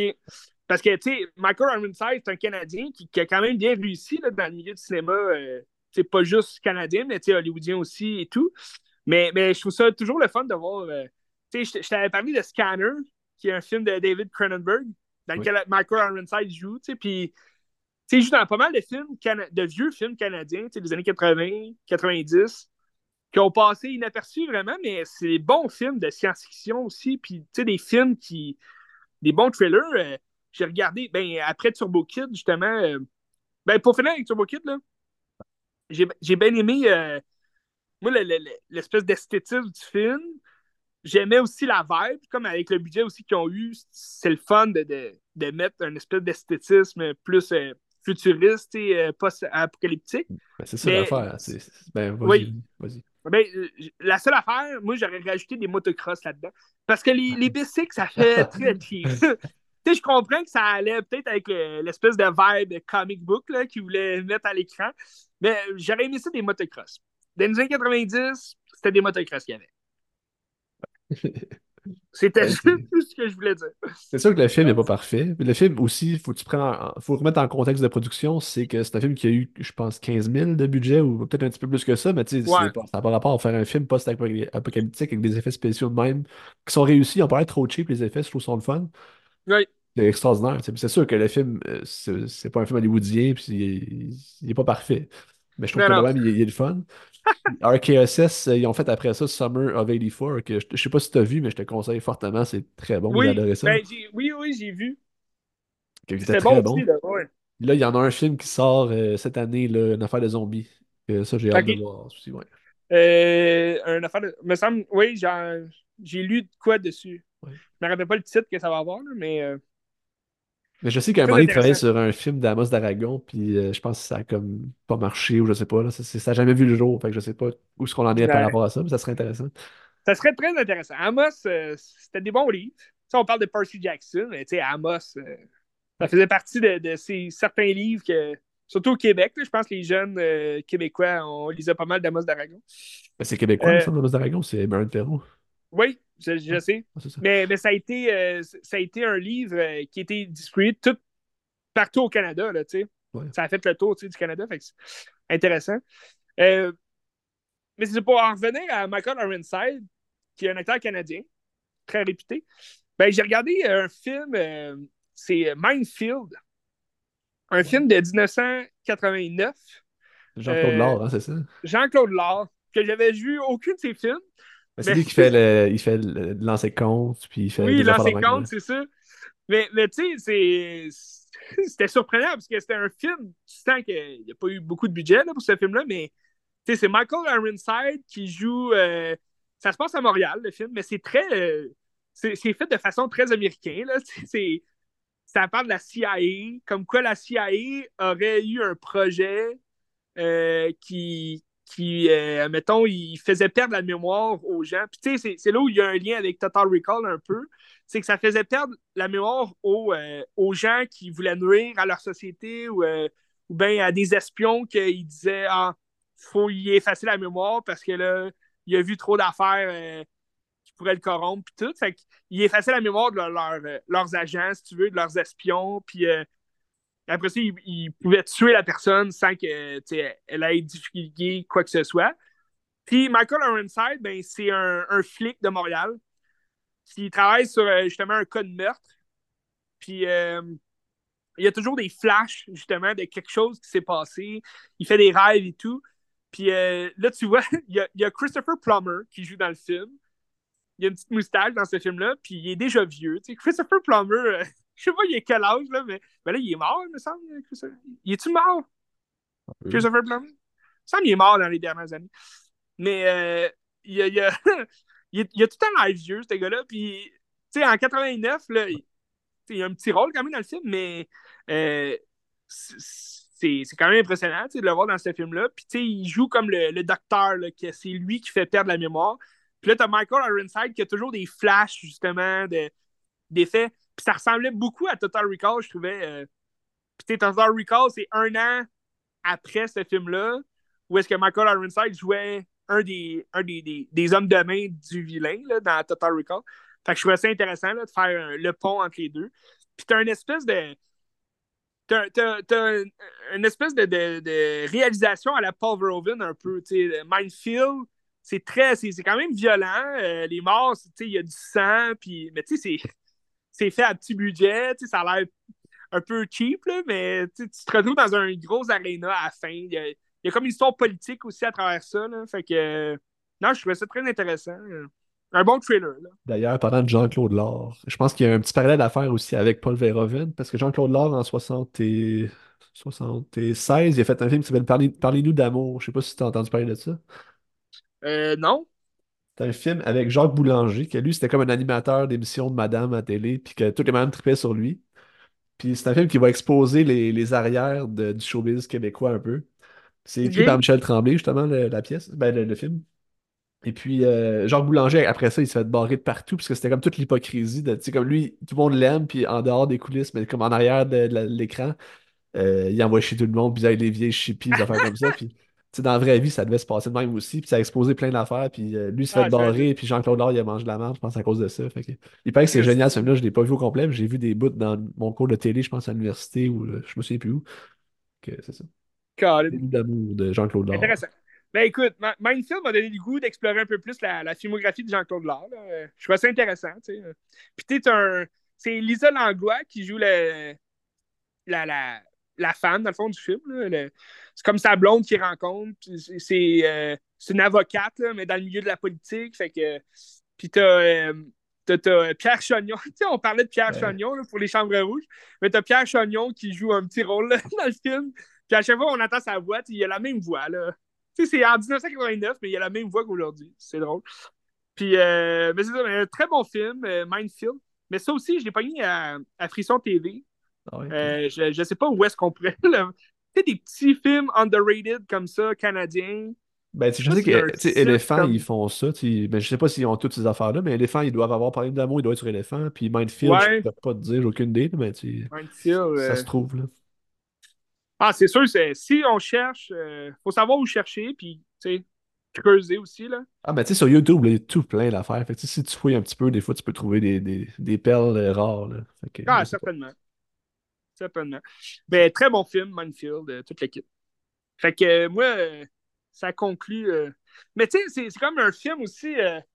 regardé... Ben, tu sais, j'en parlerai pas en détail, mais tu sais, j'ai regardé un film ben, que, que j'ai en DVD, là, mais que. C'est parce que Minefield m'a donné un peu l'idée de, de ce film-là. Fait que je me suis dit, Colin, c'est vrai que ça fait longtemps que je l'ai pas vu. C'est Johnny Mnemonic. Ouais. C'est un film de 1995 avec Ken Reeves. Puis c'est, c'est un film de, science-fiction. là. Euh, C'est un film post-apocalyptique, un peu comme euh, Turbo Kid, là, mais t'es dans un monde où est-ce que on dirait Tokyo puis New York sont collidés ensemble, puis c'est comme les deux plus grosses métropoles, si tu veux, genre du monde.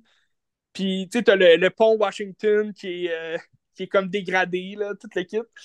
Puis t'as comme des vagabonds qui vivent là-dedans.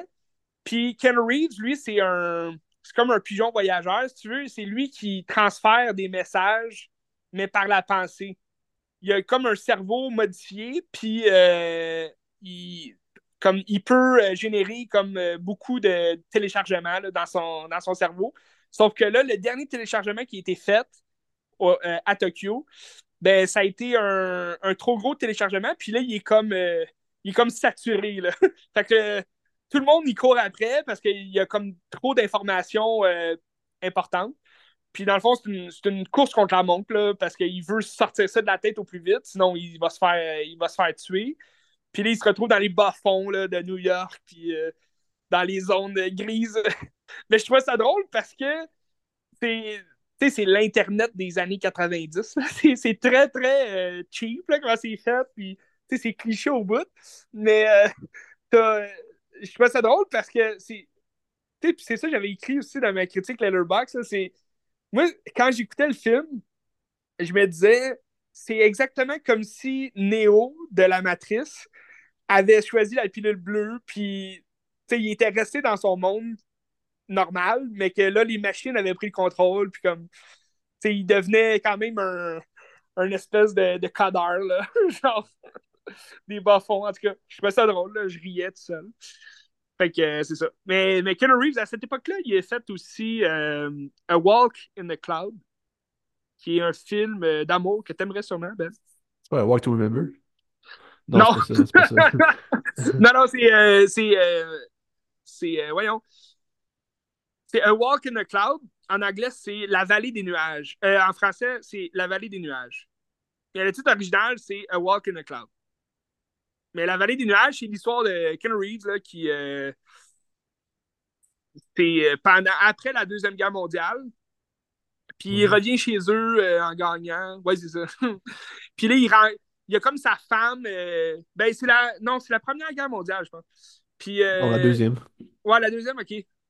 La, deuxième guerre, puis là, il revient, puis là, tous les soldats ont comme des, euh, des prostituées euh, qui ont marié juste avant de partir. Fait que là, ben là, je dis prostituées, mais c'est comme des femmes. euh, elles voulaient juste se marier là, avant que leur homme parte en guerre puis mourir. Fait que là, lui, il a comme marié une fille sans la connaître vraiment. Puis là, quand il revient, ben là, il se rend compte qu'elle n'a pas lu ses lettres. Fait que là, il décide qu'il il la quitte. Il dit Ah, j'ai besoin de réfléchir. Fait que là, il s'en va. Puis là, dans son voyage, comme de parcourir le, monde, ben il, il, tombe sur une fille que, tu sais, elle paraît cute, puis tout au début. Puis là, ils ont comme euh, une belle discussion. Fait que là, décide de la rejoindre. Ben, dans le fond, elle, elle, pleure. Puis là, elle dit Je suis enceinte. Mais mon, mon chum, il m'a laissé. comme euh, mon amour, celui qui m'a mis enceinte, il m'a laissé tomber, puis il veut pas d'enfant. Puis là, il faut qu'elle retourne chez sa famille euh, italienne qui, est, euh, qui ont une vallée justement de raisins là, où est-ce qu'ils font du vin. Fait que là, euh, lui, il est comme, ben, je peux t'accompagner puis jouer ton chum, puis au pire, je vais partir un matin, là, puis tu feras croire que tu es enceinte de moi, mais que je suis parti, puis c'est moi le mauvais gars. Fait que là, elle dit, ah, ok, t'es gentil de faire ça. Fait que là, il se rend chez sa famille, puis là, dès le début, son père, à elle, il l'aime pas, puis là, il, soupçonne de quoi de louche, puis là, bon, c'est une histoire d'amour euh, bien ordinaire, dans laquelle euh, finalement, ils vont tomber réellement en amour, Ben. Puis il va accepter le fait qu'elle est enceinte d'un autre. Ken Reese, 1995. Mais Johnny Mnemonic, très bon film de science-fiction. Euh, ben là, très bon. On se calme, là, Ben. C'était pas le film par excellence, mais je, trouvais ça bon. T'as une vibe des années 95, puis c'est un peu hacker, là. Un peu le style, tu, parcours le net, puis là, c'est comme si, ah, la réalité virtuelle. Ben, c'est ça que je trouve intéressant, c'est que dans les films, tu sais, que ce soit les années 80, 90, tu as souvent de la réalité virtuelle qu'aujourd'hui, ça ressemble pas mal à ça. Tu as des lunettes, réellement, tu as des lunettes, puis tu as des gants, puis là, tu joues avec ça, puis tu sais, ça ressemble beaucoup. Je me demande, est-ce que l'évolution de la technologie d'aujourd'hui, c'est basé sur les films d'hier? Ben, tu sais, je pense que tu peux lire des romans d'Isaac Asimov, que c'est des, romans de science-fiction, mais c'est des romans comme plus scientifiques pour vrai. Puis il y a plein de choses qu'il écrivait à l'époque qu'aujourd'hui, c'est ça, tu sais. Fait, qu'il a prévenu l'avenir un peu, tu sais. Hmm. Est-ce qu'on se base sur les vieux épisodes des Simpsons? Peut-être. Parce que les Simpsons prédisent beaucoup de choses, ça a l'air. Oui. Mais euh, j'adore les Simpsons. Bref, moi, c'était tout pour cette semaine, Ben. Euh, c'était une grosse semaine chargée. Paul Verhoeven, regardez ça, ça vaut la peine. Euh, Noah Baumbach, toujours bon. je ne sais pas quoi dire d'autre. Euh, Blumhouse, ils ont du travail à faire. ils ont pas mal de travail à faire. Puis James Statham, ben écoute, essaye de faire des bons films. Qu'est-ce que tu regardes pour la semaine prochaine, Ben? Je vais regarder sûrement Killers of the Flower Moon. Il est rendu sur oh! Apple TV depuis vendredi. Euh, sinon, ben là, tu as Zone of Interest qui sort vendredi. Fait que là, je sais pas où est-ce qu'il va jouer. C'est une bonne question. Fait que ça, je vais rester à l'affût. Plein écran cette semaine, ne manquez pas ça. Plein écran dès mardi. Des surprises, hein, sinon, je sais pas. Euh, moi, je vais avoir un, bloc québécois. J'ai quelques films québécois que j'ai regardés. Ça va être le fun. Euh, je vais avoir un petit bloc Disney, MCU. Je vais te parler de la mini-série Echo euh, qui se regarde très, euh, très rapidement, en fait. Puis, euh, c'est ça, la, nouveauté, une des nouveautés la semaine prochaine, c'est SSI. J'avais jamais entendu parler de ce film-là. Ça fait peut-être une semaine j'ai vu l'annonce. Ça a l'air intéressant. C'est un film de en track, Elevation. Puis, t'as c'est comme les Américains puis les Russes qui ont une, station euh, orbitale euh, commune. Mais là, il y a une ah, guerre mondiale, puis là, c'est comme les deux.